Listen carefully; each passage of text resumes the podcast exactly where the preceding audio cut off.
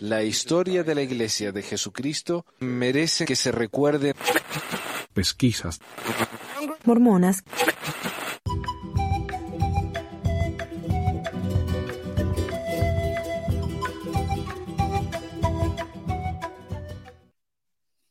Hola a todos, bienvenidos al episodio 341 de Pesquisas Mormonas. Hoy es el 16 de abril de 2023. Yo soy Manuel y hoy con nosotros tenemos a un panel muy especial. Acá tenemos a don Martín, acá directo desde Hablemos. ¿Cómo anda Martín? No sé si, a ver, uh, está muteado, a ver. Perdón, ¿qué decías? Hola, ¿qué tal a todos? Muy animado estar acá con ustedes. Un placer. Saludos a todos los pesquisadores.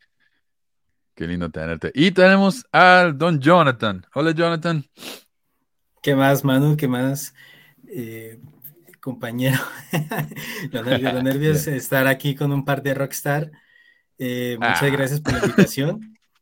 Sí, sí, los, los, admiro bastante por el trabajo que hacen ustedes. Y créanme que me siento muy fascinado de estar aquí en el programa con ustedes. Gracias, gracias. ¿Y Martín, vos habías estado antes en el programa? Yo sé que hablamos mucho, pero no sé si alguna vez estuviste acá. No, primera vez. No, y Jonathan Primera vez. Bien. Y voy a explicar por qué tenemos a Martín y a Jonathan. Resulta que Martín me escribió hace tiempo ya con la sugerencia de que hablemos del libro este del teorema de Kolob. Mira, lo voy a mostrar acá. Bueno, esa no es la etapa, es la etapa que le hice yo, que es mucho más entretenida, me parece.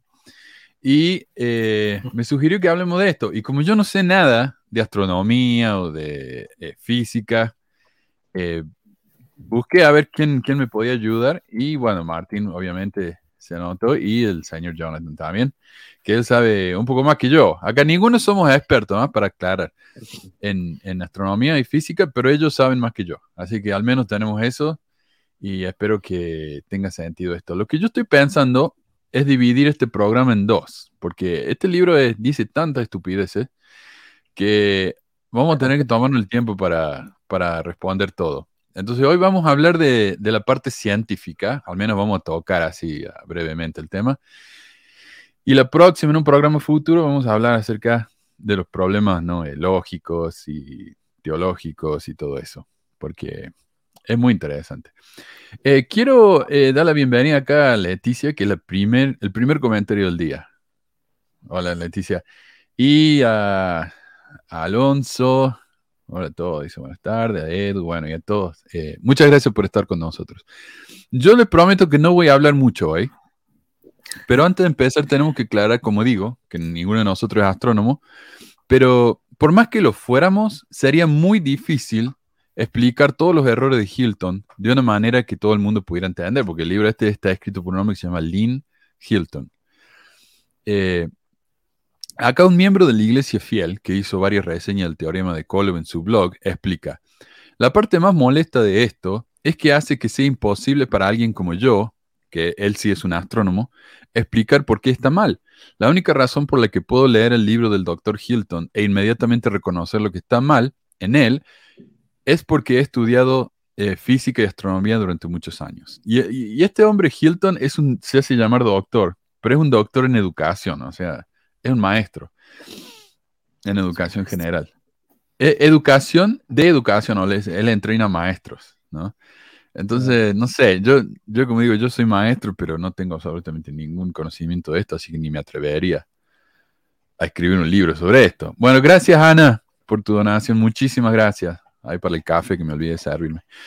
Em, bueno, y dice, esto significa, yo tengo un título en física y tendré el segundo dentro de unos meses. Eso significa que me tomó más de siete años de universidad llegar al nivel en el que puedo leer el teorema de Kolob e inmediatamente reconocerlo como un hecho erróneo. Así que no esperen que pueda explicarlo todo, o incluso una pequeña parte de lo que está mal con el teorema de Kolob en una sola publicación de blog. Si alguien quiere entender exactamente qué es lo que está mal con el teorema de Kolob, tal vez la forma más fácil sea obtener un título en astronomía o de física será suficiente, y entonces será más fácil entender qué es lo que está mal con el teorema, al menos desde un punto de vista científico. Así que bueno, esa es la introducción. Ahora vamos a leer las citas que, encontré en el, en el, libro y ustedes me van a ayudar a comentar, porque como digo, yo acá no voy a servir mucho. Bueno, eh, Mano, antes que comiences, sí. Lo que pasa es que, sería, eh, bueno, para los que están escuchando eh, la audiencia, igual, eh, gracias por aclarar que ninguno de nosotros es experto en el tema. Yo soy geógrafo, yo tengo que ver con la Pachamama, y esto solamente es algo de hobby nomás, que, que me gusta el tema de, de la astronomía, la teoría de la relatividad y todo eso que tal vez puede ser un idioma chino para muchos de nosotros. Eh, también destacar que este libro no es oficial de la iglesia, o sea, no es una doctrina oficial, no está reconocido por la iglesia. Sin embargo, eh, hay trabajos de, del autor, Lynn Hilton, disculpen mi inglés, que no, sí. eh, hay algunos escritos que, que, aparecen dentro de la página oficial de la iglesia, como el que te mandé hace unos minutos atrás, que es la ruta de Leí, o los caminos de Leí, algo por ahí eh, que fue publicado en septiembre del 76, del año 1976. Entonces, y aparte que estaba revisando la biografía de, de este señor, y claro, republicano, también estuvo metido en política, tenía negocios en Egipto, eh, trató de que la iglesia hiciera proselitismo en Egipto, y tiene trabajos bastante interesantes que tal vez en el futuro lo podríamos analizar, interesante en el sentido de, de lo tonto que es, pero y del poco peso científico que tiene. Así que eh, eso quería opinar como introducción a la sí. Y él trabajó para la BYU, lo cual en la iglesia es casi un, par, un cargo político. Eh, no cualquiera, ¿no? Hay que tener entrevistas con los apóstoles y todo para entrar a BYU. Pero bueno, gracias por la aclaración. Eh, entonces, empecemos. Acá el teorema de Kolob, la idea de él es que la galaxia, cada galaxia le pertenece a un dios. Y cada galaxia está dividida en tres partes. El celestial, terrestre y celestial. Y aquí nos dice, ¿no? Ahí delante de mis ojos a todo color estaba el diseño probable del universo de Dios. Blanco, rojo y azul. Celestial, terrestre y celestial. ¿A qué se refiere? Resulta que él habla de, la, de una foto que se, se publicó allá en los 70 de la galaxia de Andrómeda. Parece que es Andrómeda, ¿no? Sí. Sí, Entonces él dice, nuestra propia galaxia no se puede ver porque estamos en el, medio de la galaxia, pero podemos ver otras galaxias. Y acá vemos la galaxia de Andrómeda, mira, está blanco, rojo y azul. Entonces el blanco es el reino celestial donde vive Dios, el rojo es el terrestre y el celestial es el azul. Y lo, el resto son las tinieblas de afuera. Eso es lo que dice él, todo lo negro. Eh, ¿Podríamos hablar un poco acerca del problema con eso? Porque, mira, a mí me parece, y yo no lo comenté a propósito, me parece a mí que esto del tema de rojo, blanco y azul tiene que ver también con un tema no solo mormón, sino patriota. Porque esos son los colores de la bandera estadounidense. Entonces dice, ahí está, en toda su gloria, rojo, blanco y azul. Me parece que no es casualidad. Ahora, no sé, ¿pueden mencionar algo acerca de estos colores que se ven en la galaxia? Porque mira, esta es otra foto y se ve muy diferente. Y esta es una tercera y también se ve muy diferente. Vos mencionaste algo de esto de los colores, Jonathan, no sé si te acuerdas. Sí, correcto. Eh, las galaxias, hay tres tipos de galaxias. Está la elíptica, están las espirales y están las no, no regulares. Y decir eh, específicamente que vamos a encontrar siempre estos colores no es muy acertado porque si nos basamos inclusive en nuestra propia galaxia en la que estamos nosotros, que es la Vía Láctea, ni siquiera cuenta con esos colores. Eh, muy en el centro, muy probablemente siempre se va a encontrar blanco, pero porque en el centro ya vamos a hablar de qué es lo que se encuentra, pero la agitación y las fuerzas naturales que se desarrollan allá hacen de que la materia termine eh, obteniendo este color blanco pero muy seguidamente no necesariamente tiene que ser rojo. Eso simplemente es, es una coincidencia que él encontró en su momento cuando vio eh, la galaxia de Andrómeda y que en esos momentos con las cámaras que habían o con los lentes que pudieron recrear, eh, lograron eh, percibir esos colores. Pero si usted mira recientemente, entra a internet y busca las últimas imágenes de la NASA con respecto a la, a la galaxia Andrómeda, no, no se ven esos colores realmente. Sí. Sí, de hecho yo estaba buscando ahí en el sitio del, Hubble Telescope, porque esto creo que fue sacado con el telescopio Hubble. Y dice, cada imagen que el Hubble envía a la Tierra es en blanco y negro. los científicos y los procesadores de imágenes del Hubble crean las bellas imágenes en color, agregando un color individual a cada imagen filtrada en blanco y negro por separado. O sea, blanco es blanco, el gris claro sería amarillo, un gris más oscuro sería azul. Entonces no, es, no son los colores verdaderos, sino son colores que ellos le han asignado. Eh, Sí, de la bandera, sí. y dice, estas imágenes de un solo color se combinan para hacer la imagen final. Los colores en las imágenes del Hubble no siempre son los que veríamos si pudiéramos ver los objetos fotografiados en una nave espacial. Usamos el color como una herramienta, ya sea para mejorar los detalles de un objeto o para visualizar lo que normalmente nunca podría ser visto por los ojos humanos. Entonces ahí está. Eh, él, está convencido de que esto significa algo, esos tres colores, pero en realidad es una representación casi artística de, la galaxia, ¿no? Pero él está convencido que como hay tres colores, hay tres reinos, celestial, terrestre, celestial. Bueno, él, él dice claramente que él al ver esto se inspiró para escribir el teorema y para él lo que le representó fue de pronto ingresos. Mm. Sí, porque no son gratis estos libros. Eh, después dice, ¿puede ser esta la localización de otro Kolob y el asiento de otro dios? ¿No se, nótese también la banda oscura de polvo interestelar situada en el plano de esta galaxia. ¿Puede este ser un velo? Eh, y bueno, con velo se refiere ¿no? a que hemos pasado por un velo, el velo del olvido, y según él, bueno, hay una, hay una capa de nubes de estrellas, o de nubes, entre cada uno de los tres colores, marcando tres formas bien separadas de, lugares, ¿no? Eh, sí. Pero no sé, ¿vos, lo ves eso así? Yo no, yo no sé, lo remardo mucho. Sé que hay nubes por toda la galaxia, pero realmente son tres. Como separa estas tres partes. Eh, vuelvo otra vez a, aludir al hecho de que el hombre lo que busca es como tratar de, de empatar alguna información previa que tuvo con, con este libro de Abraham, creo yo, y relacionarlo con la existencia real. Pero, ¿qué es realmente el velo o ese polvo que él habla? Lo mismo que cuando uno está de pronto agitando material, cortando una baldosa o algo, se levanta un polvo. Lo que está significando es que en el núcleo se está desarrollando unas fuerzas tan agresivas con todos los materiales, o sea, los exoplanetas que se encuentran en ese sector, que definitivamente, pues cuando se pulverizan, queda sobre el ambiente.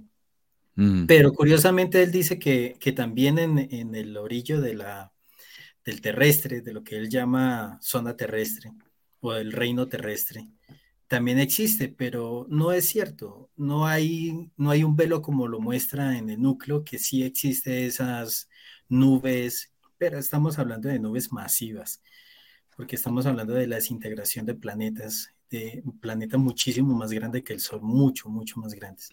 Entonces, velos, velos lo tenemos inclusive aquí mismo en el, en el planeta Tierra. Aquí tenemos unos cinturones de asteroides y eso es lo que realmente es, cinturones de, de piedras de asteroides que por la gravedad de los planetas se hacen como un círculo. Pero mm, nosotros ya, hemos, ya hemos sobrepasado esos velos. Sí. Sí, sí. bien, no, pero según él son como cortinas entre los tres, entre los tres colores. Y él, y él habla de estos tres. ¿Perdón? O literalmente nebulosas. Claro, como nube, él piensa que son nubes reales. Eh, y ya vamos a ver de qué, por, qué piensa él que está en esos velos. Pero claro, él dice, bueno, mira, el medio está blanco, alrededor está rojo, y el, afuera está azul y luego negro. Y él piensa que cada una de estas tres áreas son muy eh, eh, como distintivas, se diría, ¿no? Entonces es como si este fuera, esto fuera la capital, este fuera el barrio y este fuera el campo, no sé. pero en realidad esto no es así. O sea, él, dice, por ejemplo, en el medio están las nubes más, los soles más viejos y afuera están los soles más nuevos. Es como que está todo muy organizado, cuando en realidad no es así. Hay soles nuevos adentro y afuera, hay soles viejos adentro y afuera. O sea, él, él básicamente está inventando esto para que encaje con el libro de Abraham. Sí. Aunque ni siquiera... que, eh, bueno, ahí leí un comentario que la palabra del libro, teorema, está, también está bastante cuestionable, porque teorema es cuando yo quiero demostrar algo de, eh, algo simple de la vida con, con una ecuación o, problemas matemáticos. Por ejemplo, el teorema de Pitágoras, que la suma de los dos lados más chiquititos de un triángulo es igual al cuadrado del otro, una cosa así. Pero aquí, bueno, los que hemos tenido la oportunidad de mirar o leer el libro, podemos encontrar que no hay ninguna ecuación, no hay ningún razonamiento matemático, o sea, ni siquiera la palabra ya teorema ya la empezamos ya a cuestionar. Ni siquiera hay algo elaborado, apenas es un 2 más 2. Sí. Sí, eh, y me preguntan acá, eh, los teoremas son propios de las matemáticas. ¿Qué tiene que ver con galaxias y colores? Bueno, yo creo que la astronomía está muy relacionada con, la, con las matemáticas, pero teorema aquí está usado como sinónimo de teoría. Y eso es un error, porque yo creo que la teoría, la, gente usa la palabra teoría como si fuera simplemente una idea, una posibilidad de algo. Pero la palabra teoría significa algo específico. Y yo, por lo que entiendo, teoría es el nivel más alto de, certitud en la ciencia. O sea. Por ejemplo, la teoría de la tectónica de placas. Nadie ha visto exactamente cómo se rompe una placa, pero hay modelos matemáticos, geofísicos que demuestran de que, la, de que las placas se mueven y que esas generan movimientos, los terremotos, los volcanes, etcétera. y se le llama teoría de la tectónica de placas. ¿Me explico? Sí, Entonces, aún así, eh, la, la, teoría no es una idea, sino que es una idea fundament, eh, bien fundamentada a través de un método científico y también que ese modelo científico esté avalado ya sea por un modelo también matemático, geofísico, etcétera, o una ciencia dura. Sí, y, qué iba a decir? Ah, pucha, ya me, distraje. Que están en el núcleo. Ah, estuve leyendo sobre esto. Dice que están en el núcleo de galaxia y es probable que no haya. Uy, perdón. Que no haya un agujero negro, o sea, no es compatible. Eh, sí, en el medio de la galaxia hay un agujero negro y está completamente rodeado de estrellas que giran alrededor del, agujero negro, por lo que entiendo, ¿no? Y por eso se ve tan brillante. Sí.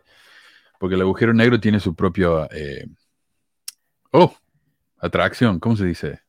Eh, Fuerza gravitacional. gravedad. Ahí está. La gravedad, la gravedad es una teoría y nadie va a negar que no existe la gravedad. O sea, no es simplemente una idea, sí. Bueno, y dice... Yo digo que existe la gravedad. Bueno, es que lo que pasa es que cuando nosotros estamos en el, eh, en el colegio, nos, nos, enseñan la, la, física clásica, que es la de Newton, que, que es con la velocidad, posición, la, velocidad igual a la distancia partido por el tiempo, por ejemplo. Pero lo que pasa es que eh, con la teoría de la relatividad, la teoría de la relatividad dice que la gravedad no es una fuerza, sino que es, trataré de explicarlo lo más sencillo posible, es la inercia de, mm, del, espacio-tiempo que se curva. Lo que pasa es que se cree que el, el agujero, el perdón, centro de todas las galaxias, eh, hay un agujero negro supermasivo.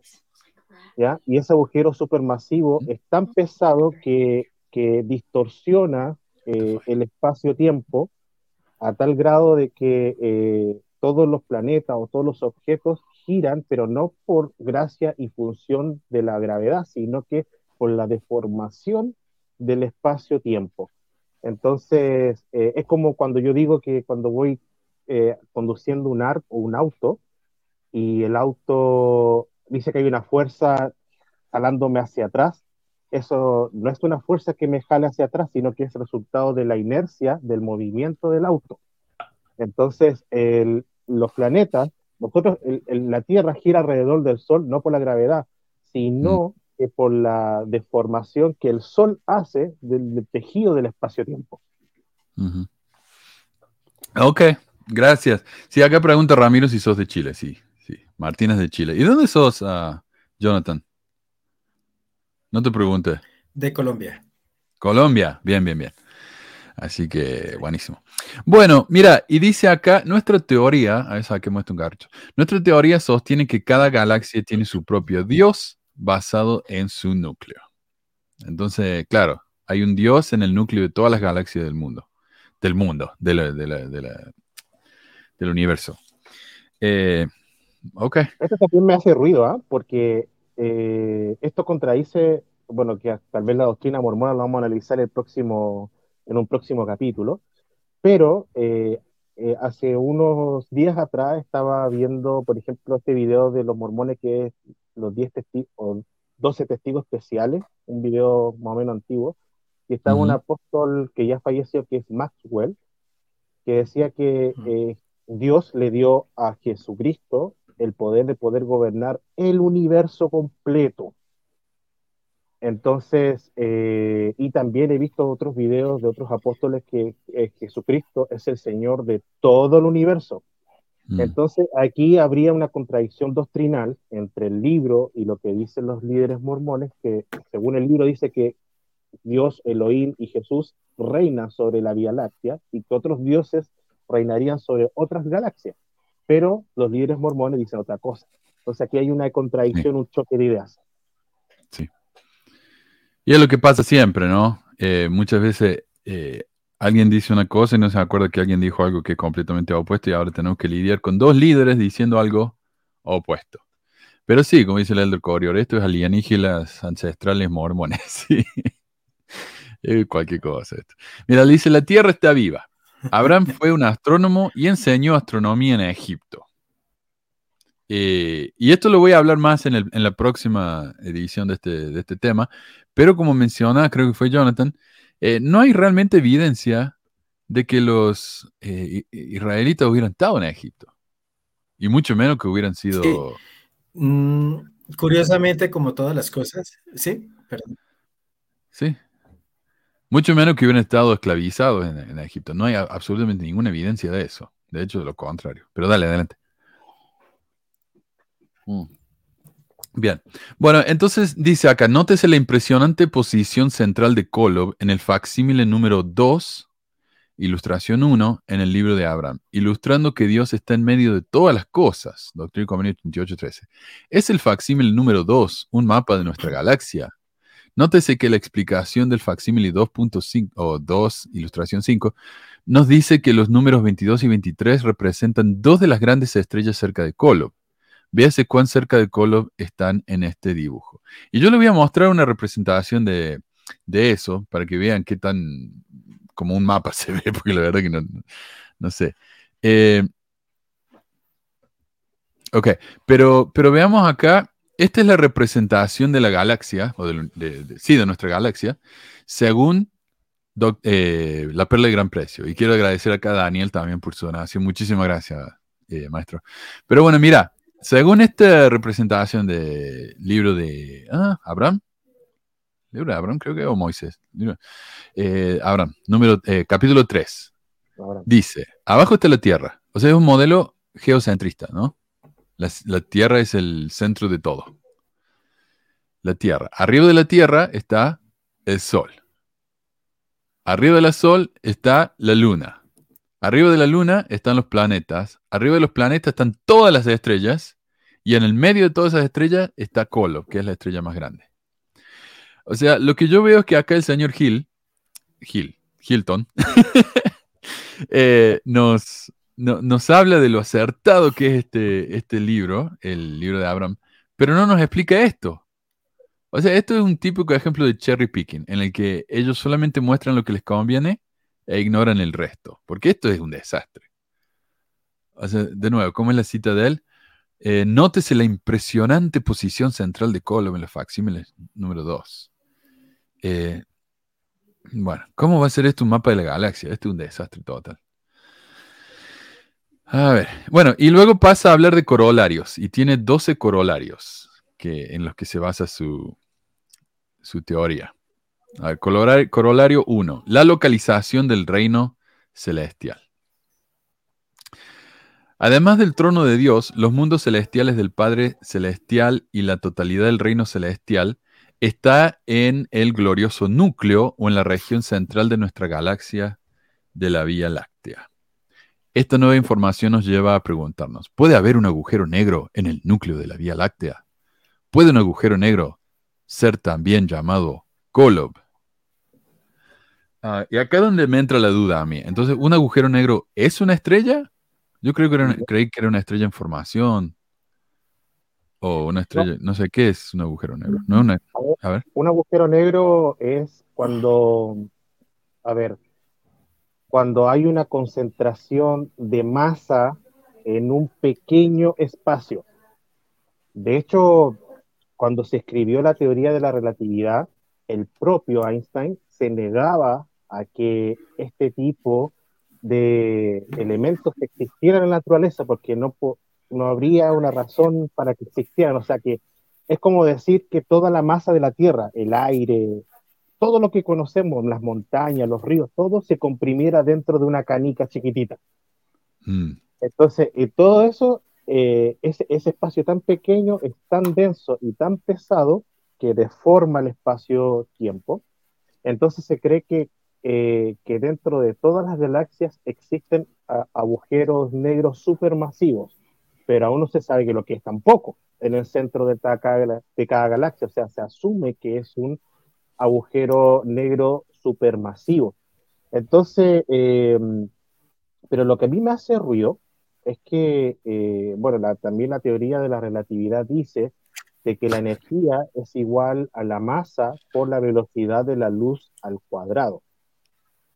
qué, qué es lo que me hace ruido acá?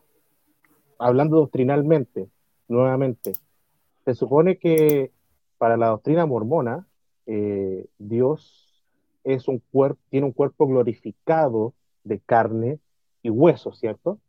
O sea, es como nosotros, pero que en vez que nos corriera sangre, nos corre el espíritu.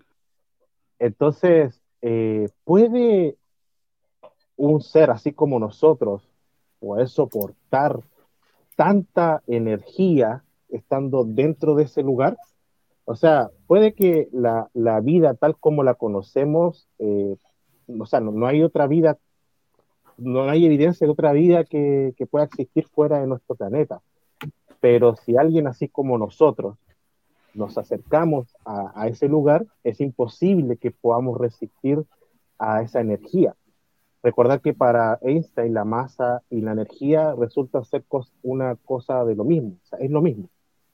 Mm. Entonces, aquí me hace ruido porque si Dios está ahí, ¿cómo puede estar ahí? Porque es tanta la luz, porque si, si ustedes pueden observar, los que tienen tiempo, al, observar el núcleo de cada galaxia, lo que se puede ver, ni siquiera se puede ver la estrella, sino que solamente es luz, solamente luz, porque eh, es tanta la energía que está ahí que, no se podría soportar. Y de hecho, cuando una persona cruza el horizonte de eventos dentro de un agujero negro, ya se pierde la información, o sea, no se sabe, no se sabe qué pasa con, esa, con ese cuerpo que, que pasa el horizonte de evento un agujero negro.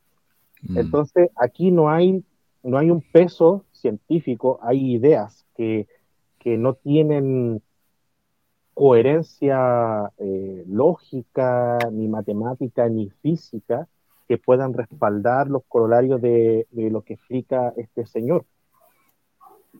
Mm. Claro. Acá pregunta, ¿qué significa Kolob? Es un nombre inventado por, por José Smith, o sea, supuestamente en el lenguaje de Adán que es la estrella más cerca del planeta donde vive Dios. Donde está la primera creación. Sí. Eh, pero claro, entonces, ¿cómo va? Según esto, Kolob, que es una estrella, es en realidad un agujero negro. Y aquí es donde ya empiezo a ver yo que este hombre realmente no tiene ni idea de lo que está hablando. Eh, no sé. Y en esa época no existía Wikipedia, así que ni eso tenía el pobre. Sí, mano. Sí.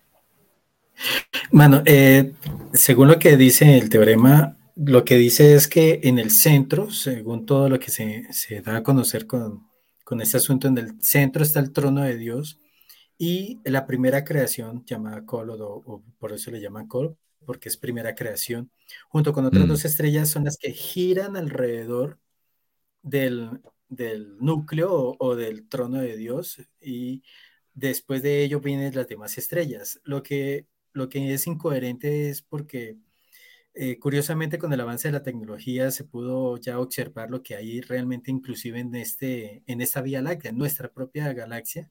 Sabemos que ya hay un agujero negro supermasivo, tremendamente masivo. y alrededor no hay sino un suceso de horizontes que abarca más de tres años luz. O sea que todo, todo lo que esté cerca de ese tres años luz realmente lo, desaparece, lo, lo estira, lo, lo desintegra y se lo está absorbiendo el núcleo, que es el agujero negro. Que si se puede llamar colo del agujero negro, pues por darle un nombre le darían un nombre colo. Pero si representa lo que está escrito de lo que conocemos como colo, no, no representa en lo absoluto. Y si mm. en el centro se encuentra el trono de Dios, pues entonces Dios al parecer vive en, en un agujero negro, en un lugar donde no está ni la luz. Sí, eso me suena más a tiniebla de afuera que...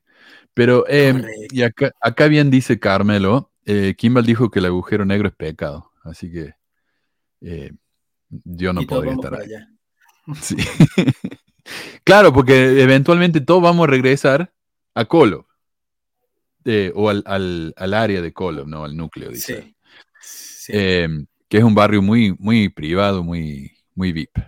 el profeta pasó mucho tiempo. A ver dónde está acá. ¿Manu? Sí.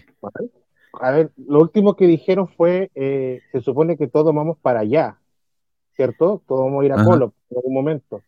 Pero yo tenía entendido, no sé si me corrige la audiencia, que el reino celestial, o sea, porque recuerden el plan de salvación mormón, que, que que uno se muere, se va al paraíso o a la cárcel espiritual y después viene el juicio y después del juicio iban a morir estos tres reinos de gloria, ¿cierto? Pero creo que cuando uno se porta bien o hace todas las cosas, llega a la exaltación, por lo que yo tenía entendido es que el reino celestial iba a ser en la tierra, iba a ser, iba a ser este planeta. Sí, yo también. Bueno, pero este planeta, te va a ir, se va Pero incluso, ¿y qué importa? Porque cada uno va, va a ir y crear su propia galaxia. Y ese es el reino celestial, que podamos crear nuestra propia galaxia. Así que vamos a ser todos vecinos, ¿no? Eh, las galaxias son como barrios y cada uno tiene la suya. Eh, Bruno Torres dice, sí, en este punto seré abogado del diablo, diré que si ese punto está lleno de luz, los mormones dirán que es un ser de luz y por eso mora ahí. Eso sí, por eso se ve tan brillante el centro, porque el, por lo que yo entiendo, el, agujero negro tiene una masa tan fuerte que, tiene muchas eh, estrellas en su alrededor, muchísimas estrellas. Y esa es la luz que se ve tan brillante. Eh, no sé si van a comentar algo antes de pasar al próximo. No, ok. Eh, localización del reino celestial. El profeta pasó mucho tiempo estudiando la astronomía revelada en el libro de Abraham, que recordemos, esta es la astronomía revelada en el libro de Abraham. Ok. El profeta pasó mucho tiempo estudiando la astronomía revelada en el libro de Abraham. Pacientemente registró lo que parece ser el significado de ciertos jeroglíficos bajo el encabezamiento del quinto grado de GOE. Eh, José habló de tres estrellas gobernantes que trabajan en conjunto con otras doce para formar el poder gobernante. Esta jerarquía es notablemente evocadora de la primera presidencia de los doce, pero ¿acaso no se supone que todas las cosas en los cielos y en la tierra deben dar testimonio de Dios? ¿Vos cuántas, cuántas estrellas hay en el núcleo de la galaxia? Yo escuché algo así como 10 mil millones, algo así. No sé si es correcto. Y, todo es estadístico, o sea, no hay un... No hay un es un cálculo. Una estimación exacta. Sí. Uh. hay que, hay que Pero hay más de 15. El núcleo... hay más de 15, ¿no?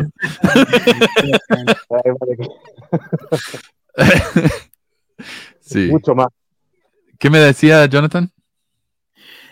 Es que si se hace en referencia al núcleo, el núcleo tiene una masa eh, equivalente a 4.300.000 soles.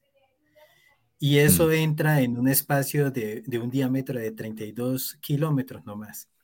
Así que eh, decir de que hay, bueno, ese es el núcleo. Y en el horizonte o, lo que hablamos inmediatamente tocando el, núcleo son tres años luz. para, los, para los que no saben cuánta distancia es un año luz, son más o menos un poquito más de 9 billones de kilómetros cada año luz. O sea que hay 27 mil billones de kilómetros de distancia a lo que está tocando el núcleo. Y ahí realmente todo está desintegrado.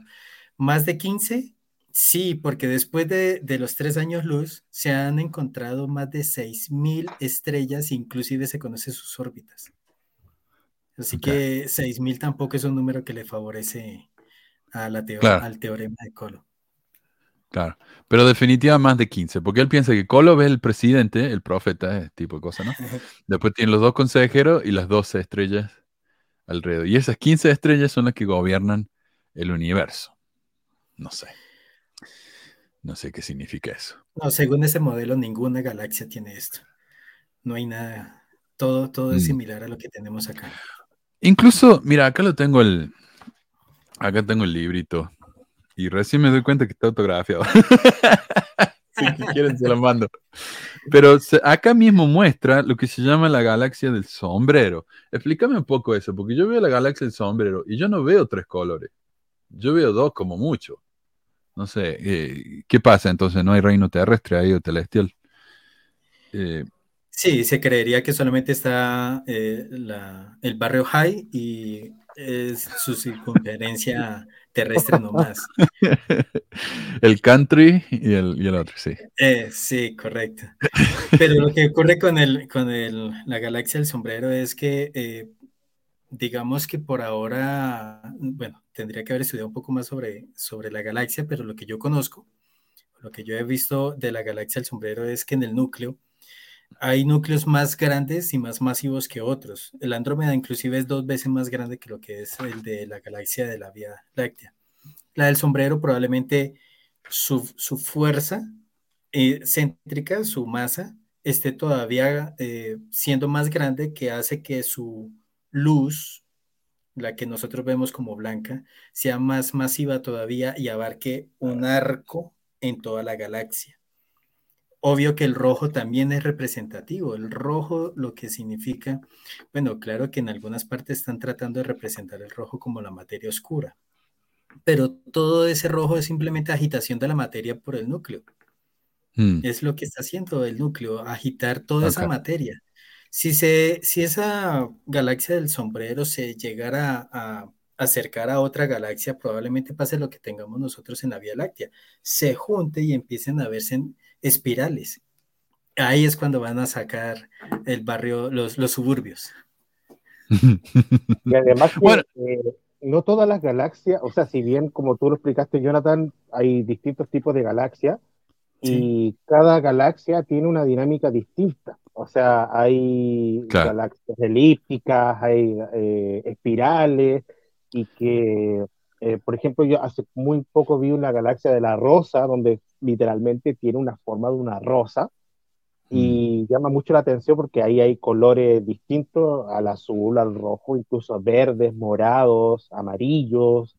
Entonces, yo creo que cada galaxia tiene su propia dinámica. Y otra cosa que me gustaría mencionar es que, bueno, eh, dentro de la teoría de, la relatividad, se supone que el universo se, se, va expandiendo y en algún momento se va a tener que contraer. Y, una, y también vemos que hay galaxias que se alejan de nosotros y hay galaxias que se van acercando. Y una de las que se va acercando es la galaxia de Andrómeda, que en unos 2.500 millones de años aproximadamente nos vamos a juntar. O sea, va a mm. chocar, van a chocar nuestras, la, Vía Láctea con la Andrómeda. Entonces, dos millones y medio, más, más cerca todavía. dos millones y medio.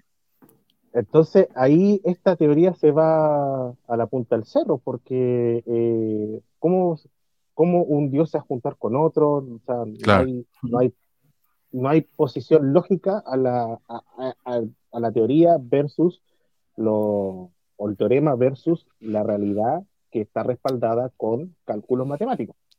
Martín, cuando va a decir que la, la galaxia se va a contraer, ¿eso puede significar que se va una galaxia se puede morir o simplemente la masa se condensa? ¿Qué significa eso? El, el, universo se expande. Recuerden que, eh, eh, bueno, eh, Hawking, claro, Hawking habló sobre la teoría del Big Bang, que Big Bang, Big Bang.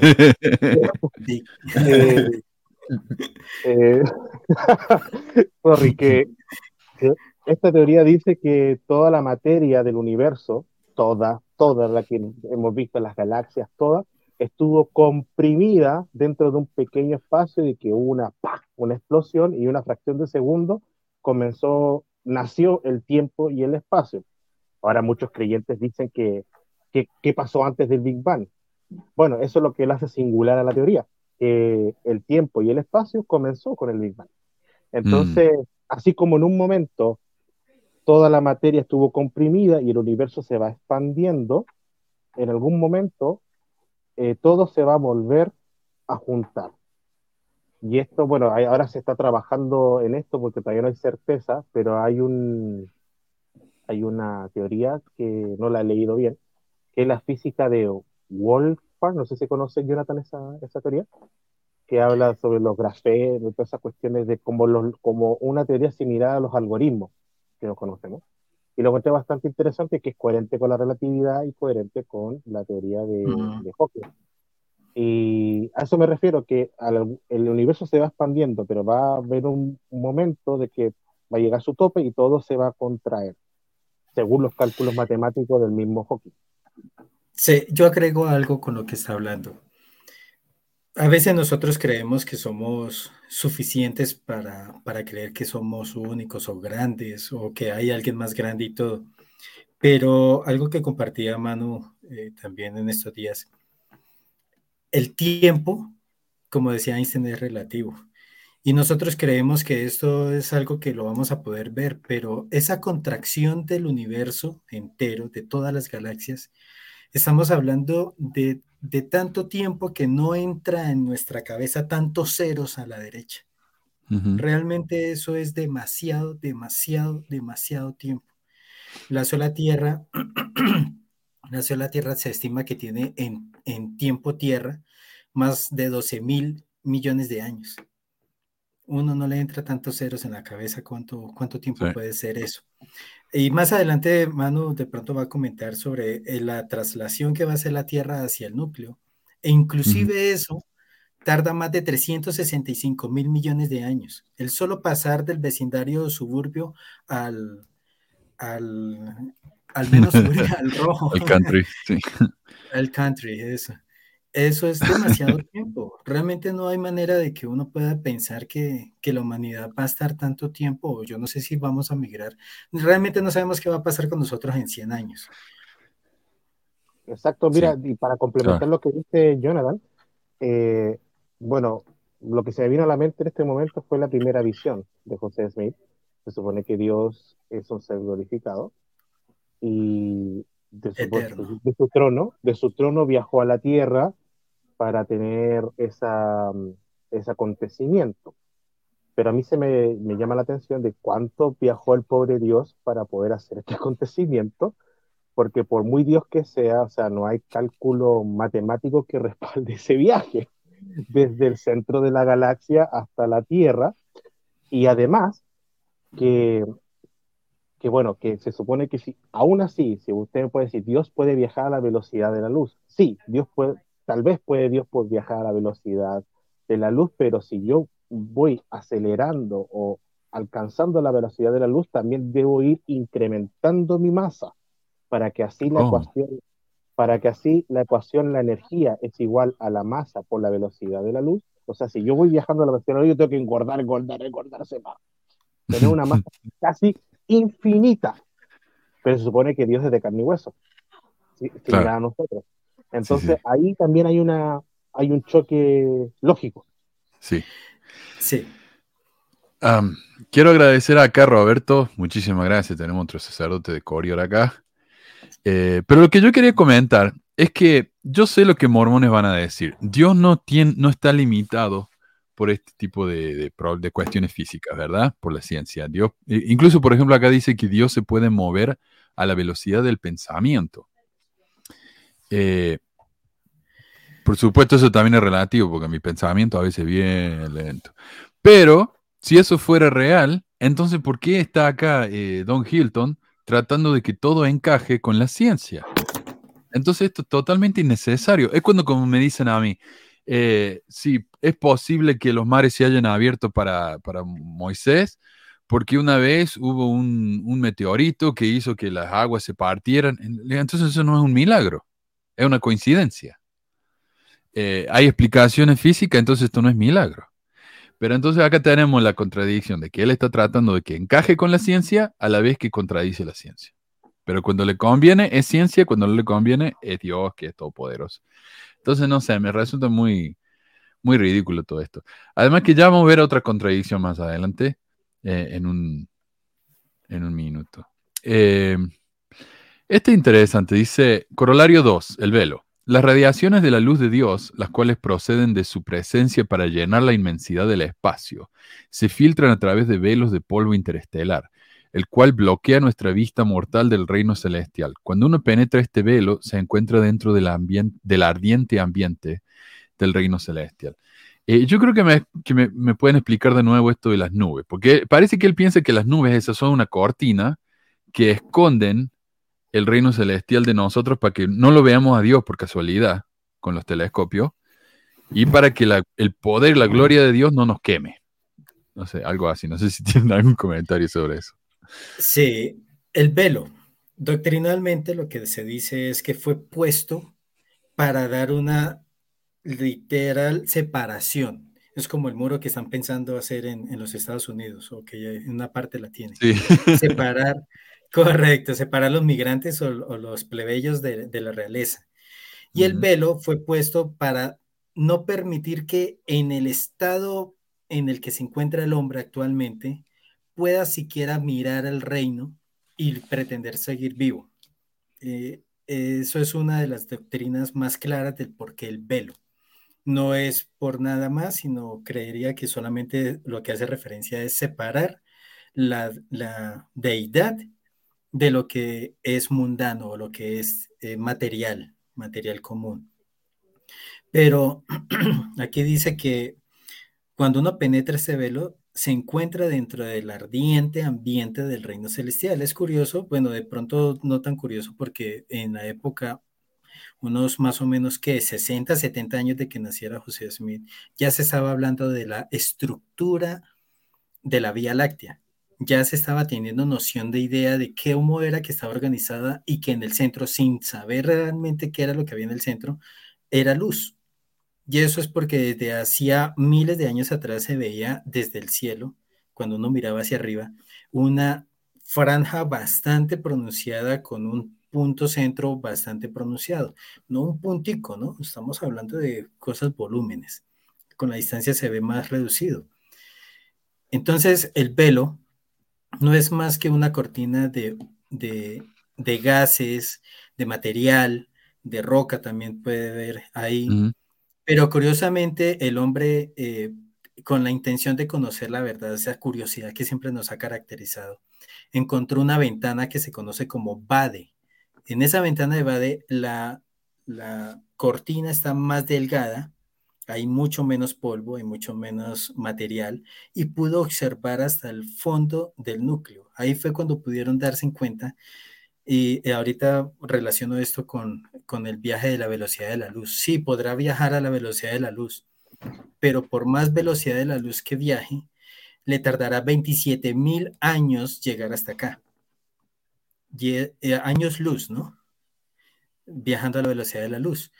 Y lo, que en un principio no se conocía sobre los, los agujeros negros, se empezó matemáticamente a demostrar que sí existían, hasta que en el 2019 se pudo lograr tener claridad de que sí existen. Otra de las teorías que también siguen elaborándose y esperan encontrar es lo que aparece en Interestelar, lo que llaman una esfera en este caso, pero realmente es un agujero de gusano. El agujero de gusano no es más que como una puerta que usted abre y pasa directamente a otra parte. Pero eso hmm. no se ha podido demostrar, no se ha podido encontrar, solo sí existe en el papel. Pero es lo único que podría hacer que dos espacios tremendamente separados se unan a tal punto que usted pueda pasar de un lado a otro. Pero eso no, no se conoce, como tampoco se puede matemáticamente demostrar que por el pensamiento usted llega a cualquier lado. Llega acá, pero en la vida real no. Además que los agujeros de gusano, o conocidos como los puentes de eh, Eisenrosen, sí, eh, si bien hay un agujero negro, pero al otro lado tiene que haber lo contrario, que es un agujero blanco y el agujero, el agujero negro absorbe la masa y el agujero blanco la expulsa, algo ahí.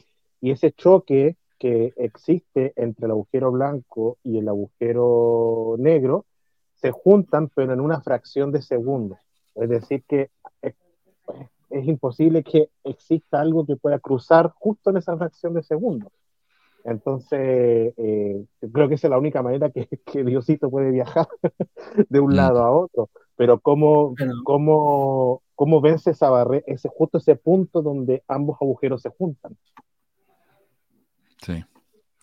Bueno, pero, pero sí. Ah, mira, y, justamente lo que estabas diciendo, que en la época de José Smith ya se podría saber esto. Acá eh, Don Hilton dice, considérese que hace 100 casi 150 años, mucho antes de que la ciencia tuviera idea de la estructura del universo, el profeta de Dios dijo que existen nubes alrededor de los cielos, como límites de la luz de las concentradas emisiones. Se piensa que este polvo interestelar es muy delgado en diámetro, apenas unas milésimas o unas centésimas de una pulgada. Qué profundo entendimiento. Nos inclinamos con asombro y respeto ante los poderes proféticos de José Smith. Primero que nada, no estoy seguro de dónde saca esa cita. Creo que es del, del ah, ese diccionario que estaba escribiendo él de egipcio. Pero no sé, que él, él dijera que hay nubes arriba, ¿viste? Eh, y que nos limitan la. Él la hablaba de visión velo. Dios. Él hablaba de velos. No, no, de todo lo que yo pude estudiar con el asunto teológico de esto de, de este libro de Abraham, nunca escuché de que estaba rodeado de polvo estelar ni nada de esas cosas. Eso era un conocimiento cero, cero conocimiento de eso. Y me estoy dando cuenta que si esto lo escribió también Hilton, eh, eso lo hizo en el año 70 y algo. Pero veo que no hizo actualizaciones al libro No. porque él habla, él habla de que posiblemente sea tan delgado como una milésima, y eso no es una milésima, eso son años luz de polvo. Mm. Ok.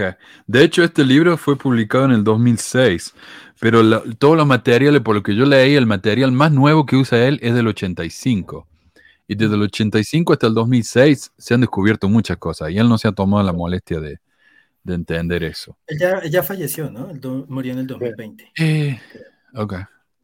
Sí, falleció. Mm, Pero mira, estamos hablando acerca de, de que este velo, o estas nubes, que le llama José Smith, nos cubren de Dios, porque si nosotros pudiéramos ver a Dios, la radiación de Dios nos mataría instantáneamente, lo cual me parece a mí que es una limitación en el poder de Dios.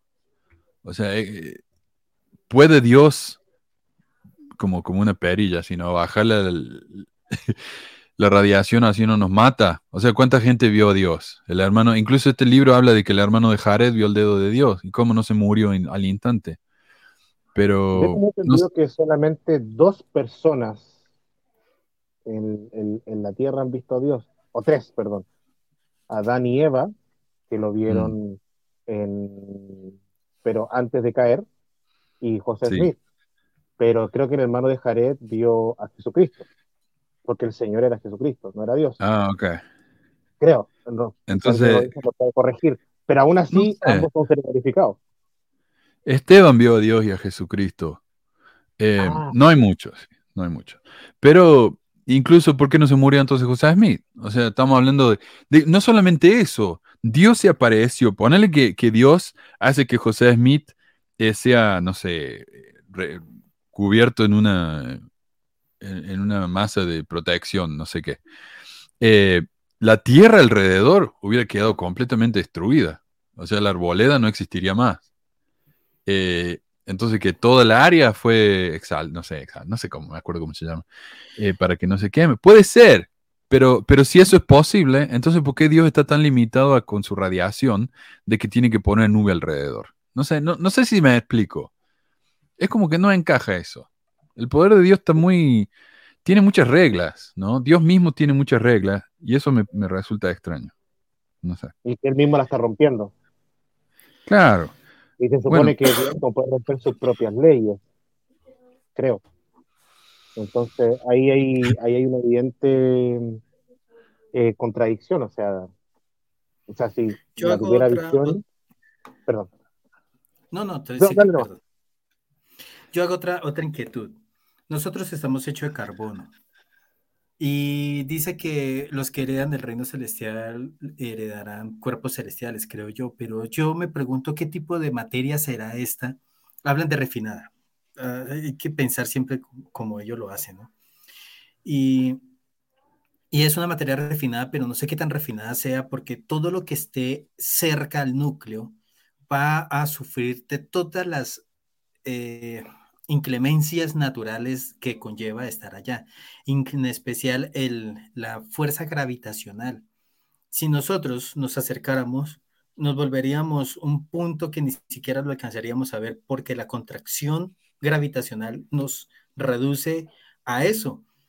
Y, eh, y el fuego, la, o sea, obviamente la, eh, la, la radiación o el calor que se genera allá no sé qué sería, porque no hay nada dentro del núcleo o fuera alrededor del núcleo que soporte eso. Actualmente, según las últimas vistas satelitales, no hay nada que, que pueda soportar el núcleo o que pueda inclusive estar cerca del núcleo y que no, no suceda nada. Y estamos hablando cerca del núcleo, es estar al lado, ¿no? Porque ese se supone que es el reino celestial, estar al lado o, o por lo menos en los tres años luz. Ya fuera de los tres años luz, ya se puede tratar de pretender que, que un exoplaneta pueda pasar por ahí orbitando, que es lo que se ha descubierto también.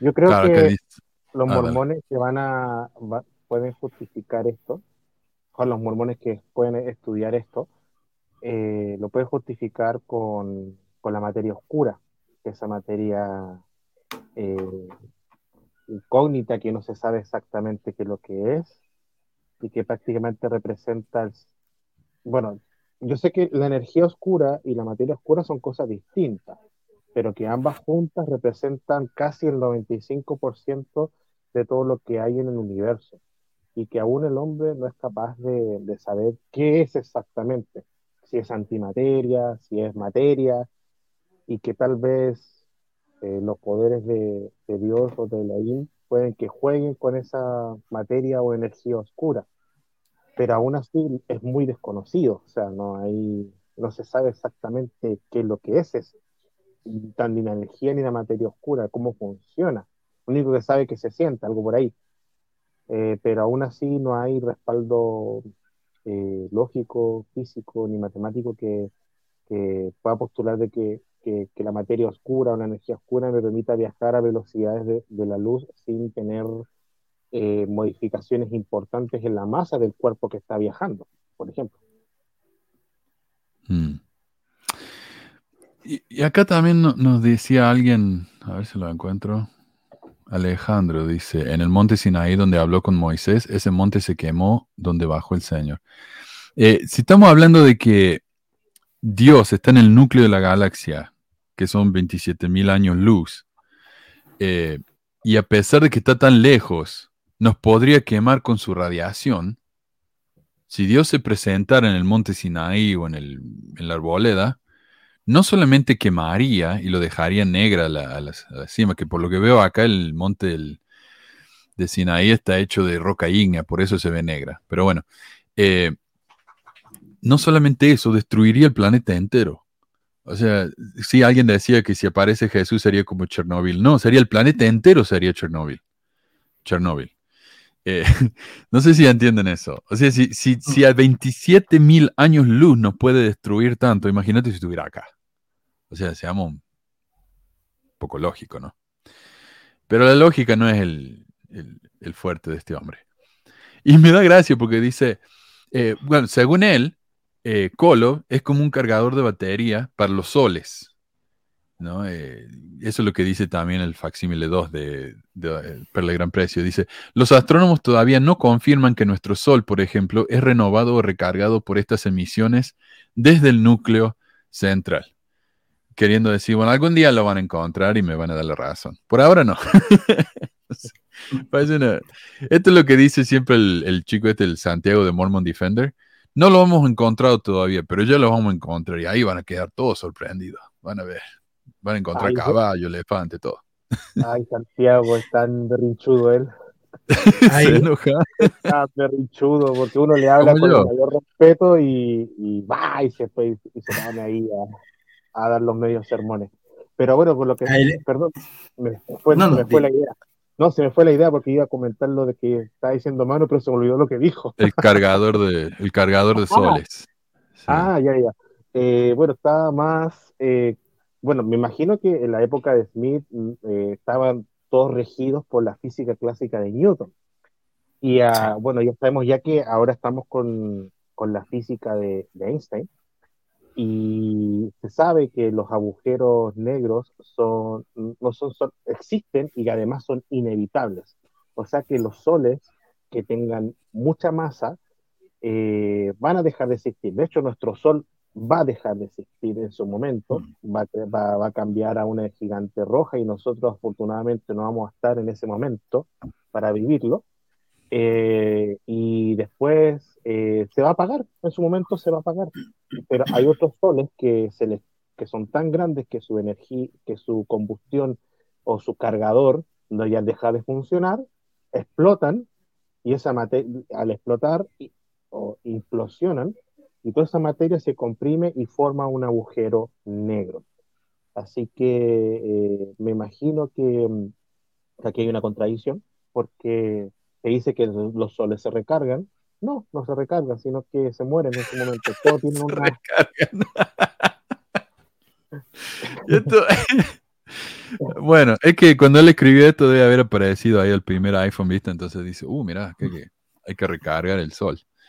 Eh, bueno, y él dice que, em, que según el modelo de José Smith, la Tierra no podía ser el centro del universo porque gira alrededor de Kolob. Pero según el modelo que vimos, y este modelo no lo hice yo, ¿ah? este modelo está sacado de, lo que era el central del libro de Mormón. Ellos hicieron este modelo. Y acá ellos mismos nos están mostrando que, este modelo es geocentrista. Pero él dice, no, Kolob es el centro. Bueno, eh, no según esto. Pero por más que lo fuera, José Smith nunca habla de una galaxia, porque acá lo que está hablando eh, este hombre es que es una galaxia, y cómo podría haber José Smith sabido que el núcleo de la galaxia es eh, alrededor de lo que giran todos los otros planetas. Pero José Smith nunca dijo eso. Lo que está acá haciendo eh, este hombre es, le está poniendo palabras en la boca de José Smith, y luego se sorprende de cómo José Smith pudo haber sabido esas palabras que él está poniendo en la boca. O sea, y esto me parece tan típico de los apologistas. Él nunca dijo eso. Así que no te tenés que sorprender. Esas son asunciones tuyas. Eh, a ver, estamos. La matemática acá del. Esto me parece muy gracioso. Una eternidad, de acuerdo con el hermano Phelps, es 2 billones 555 millones de años que en realidad esto no es billones, esto está mal traducido, estos son billones en inglés, en español serían 2.555 mil millones. Así que el traductor de este libro yo le doy una F. Asumiendo que estos son años terrestres, los podemos convertir al tiempo de Dios, ya que mil años terrestres son un día para el Señor. 365 mil años terrestres es un año para Dios. Por lo tanto, estos dos billones y medio de años expresados en años de Dios son siete mil años exactamente. Entonces ahí se soluciona todo, ¿ves? Eh, ¿Y por qué dice eso? Porque según doctrina y convenio, el planeta va a durar siete mil años. Y tantos cristianos piensan que el planeta tiene en este momento seis mil años. Entonces, con esta matemática ridícula, que, o sea, ¿de dónde sacaron ellos que una eternidad dura 2.000, eh, 2.500 millones de años? O sea, él, él lo toma como si fuera ya algo establecido. Pero sin, eso, sin, aval científico, sin nada. O sea, ahí ese número lo sacó con simple matemática de una incógnita. sí. Gracias, Andrés. Quiero agradecer a Andrés también. Ah, muchísimas gracias, maestro. Acá tenemos otro, otro sacerdote de Corior con nosotros. Eh, pero sí, y esto no me, no me resulta extraño porque los mormones constantemente están definiendo las palabras de una manera diferente para que se encaje con lo que creen ellos. Una eternidad resulta que no es eterna, tiene un límite. Pero, pero de nuevo nos dice que el universo es infinito, porque vaya donde vaya va a haber más y más y más planetas, y estrella, pero a la vez todos vamos a poder llegar a ser dioses y crear nuestra propia galaxia. O sea que no es infinito, porque tenemos que tener lugar donde crear más, a menos que algún dios caiga en algún momento, no sé, y nos dé espacio, pero no creo. Entonces, de, nuevo, estas definiciones son muy convenientes para el tipo de cosas que nos quieren hacer creer. No sé, eso es lo que me molesta tanto de los mormones. Tienen que redefinir las palabras si no, no encajan.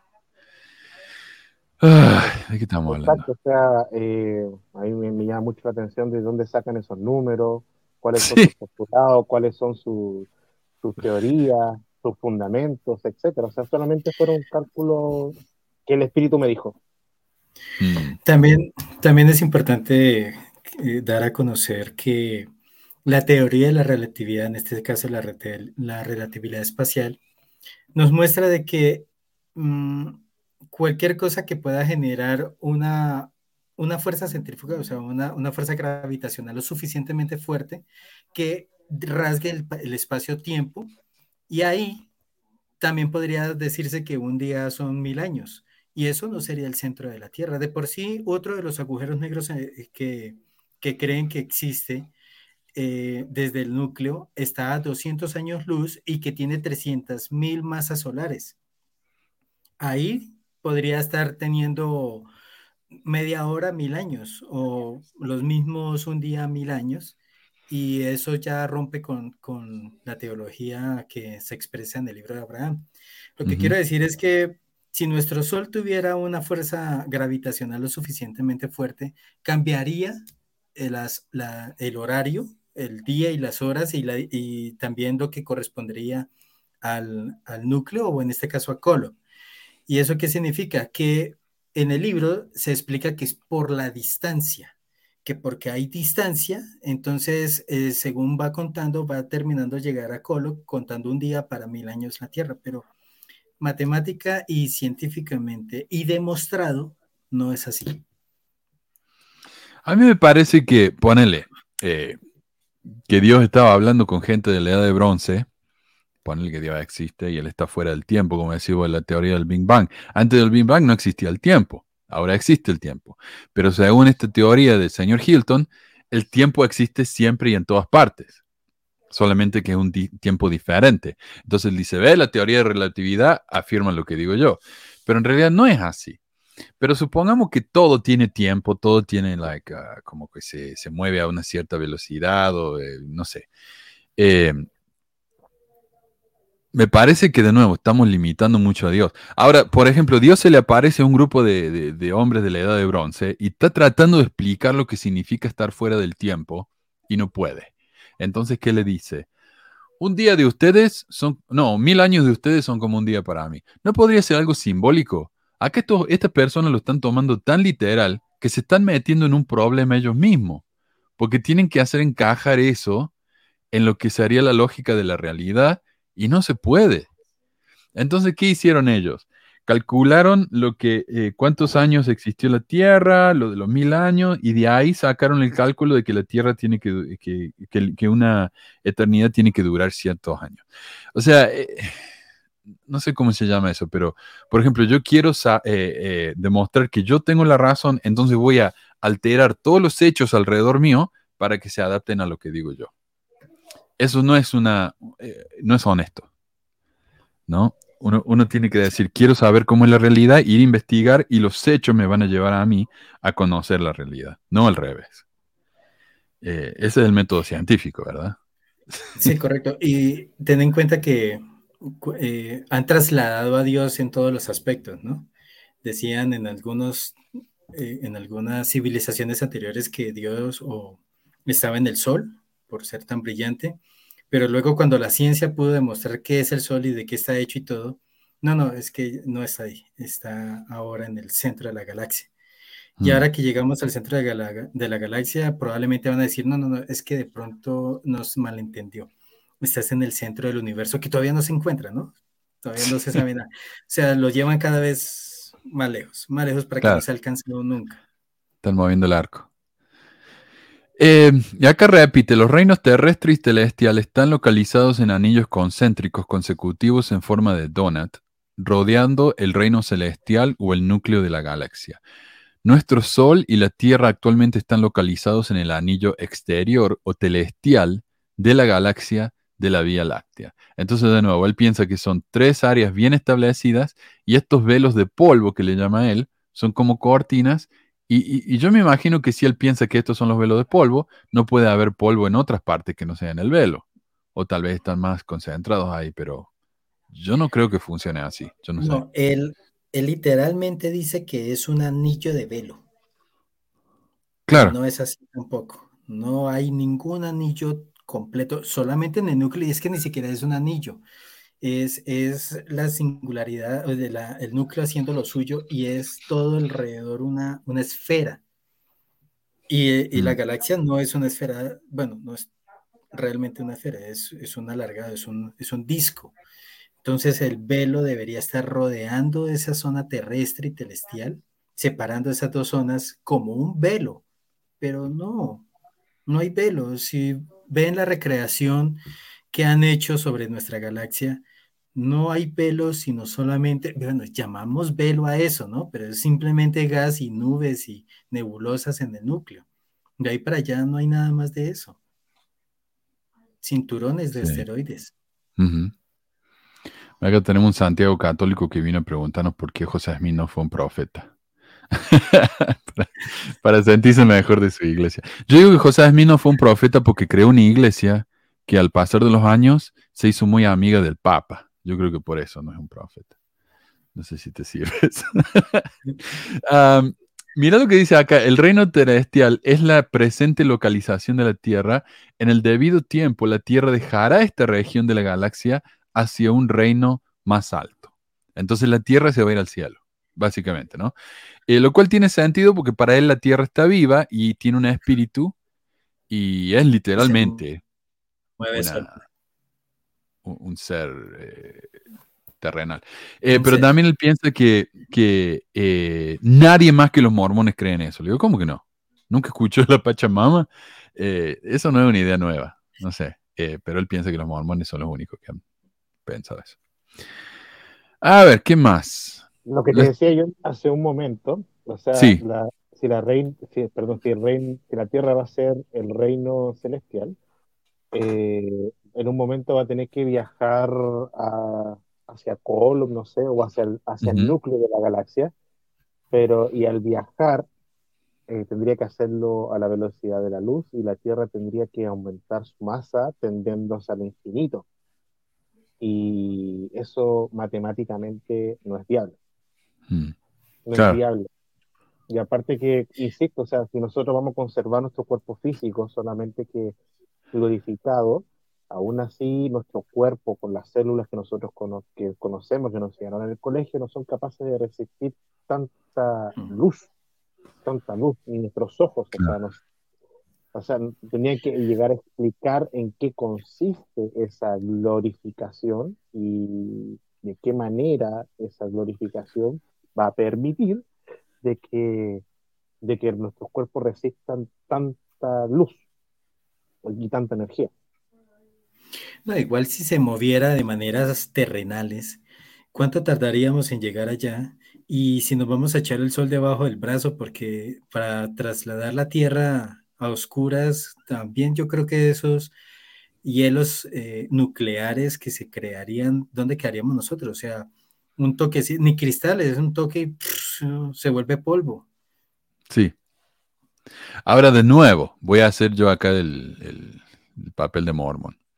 Pero entonces Dios va a recubrir la Tierra con algún tipo de protección para que cuando se mueva durante la galaxia no se destruya. Sin embargo, en una parte del libro, Hilton nos dice que al moverse hacia su tierra, ¿no? Hacia el centro, la tierra va a haber terremotos. O sea, me parece a mí que la consecuencia va a ser más que terremoto. Se va a completamente destruir, como decía vos. O sea, eh, de nuevo, él está tratando de encontrar una explicación científica para algo que no es científico para nada. Eh, y luego nos da la ubicación de las tinieblas de afuera, porque son parte de, ¿no? de, del reino de Dios. Las escrituras establecen que después del día del juicio, el diablo, sus ángeles y aquellos que niegan al, Hijo, después de que el Padre lo ha revelado, serán desterrados a las tinieblas de afuera, donde hay el gemido, el llanto y el crujín de dientes. Y según él, las eh, galaxias, las tinieblas de afuera, son las partes esas negras fuera del... Que ve como que la galaxia se ve como un círculo. Bueno, está fuera de eso, todo eso que es negro, ahí están las tinieblas de afuera, y son planetas, están llenos de planetas. Eh, de oscuridad, dice. Y va a ser mucho frío. Entonces. Sí. Eh, bueno, que acá vi un comentario de Francisco Quesada, dice Manuel, por favor, aclarar nuevamente que esto no es doctrina ni de cerca, es pura especulación, esto no se enseña en, la iglesia ni es canon. Efectivamente, este libro no es eh, no pertenece a un canon de la iglesia, pero está basado en un libro canónico que es el libro de Abraham. Claro. Entonces, lo que hace este, este niño, eh, o sea, perdón, este, este, este, señor, es tratar de justificar el libro de Abraham eh, y tratar de justificarlo lo más que pueda por lo que más sabe. O sea, el fondo está, está defendiendo el libro. O sea, el fondo es, es doctrinalmente, es parte de la doctrina mormona. Él es un apologista típico. ¿Sabes lo que pasa acá, eh, eh, Francisco? Es que la iglesia nunca va a explicarnos. ¿Cómo puede ser que el libro de Abraham contradiga tanto a la ciencia si es un libro inspirado por Dios? La iglesia nunca nos va a responder nada. Nunca va a haber doctrina al respecto. Va a mandar a, demás a responder. Sí. El libro funcionó, el libro funcionó, pero ya en estos tiempos ya no. Ya, no funciona. Este libro Francisco, fue vendido en la biblioteca, en la librería de la iglesia. Si la iglesia no quiere saber nada con esto, ni lo tocarían. Pero ahí está, vendido por ellos mismos. Entonces, no sé, eh, me parece a mí que eso es un cierto avale, ¿no? Por parte de la iglesia. Que tal vez digan, eso no es doctrina, pero está interesante. Con que ya digan eso. Claro, si, si acierta, si le dan el blanco, pues ahí sí Entonces lo abrazo. Venga para acá. Ahora, ahora ya no se vende más. Se vendió por año, pero ahora ya no se vende más. Eh, porque les da vergüenza. Es lo mismo decía, ¿y qué es doctrina? Como diría la chica esta de, de Central. De nuevo, ¿qué es doctrina? Ni siquiera lo que dicen los profetas durante, sobre el púlpito es doctrina. Entonces, ¿qué es la doctrina? Nadie sabe qué es la doctrina mormona. No existe tal cosa. No sé. Eh, no hablemos de doctrina profunda, hablemos de doctrina básica. Eso es todo lo que tiene.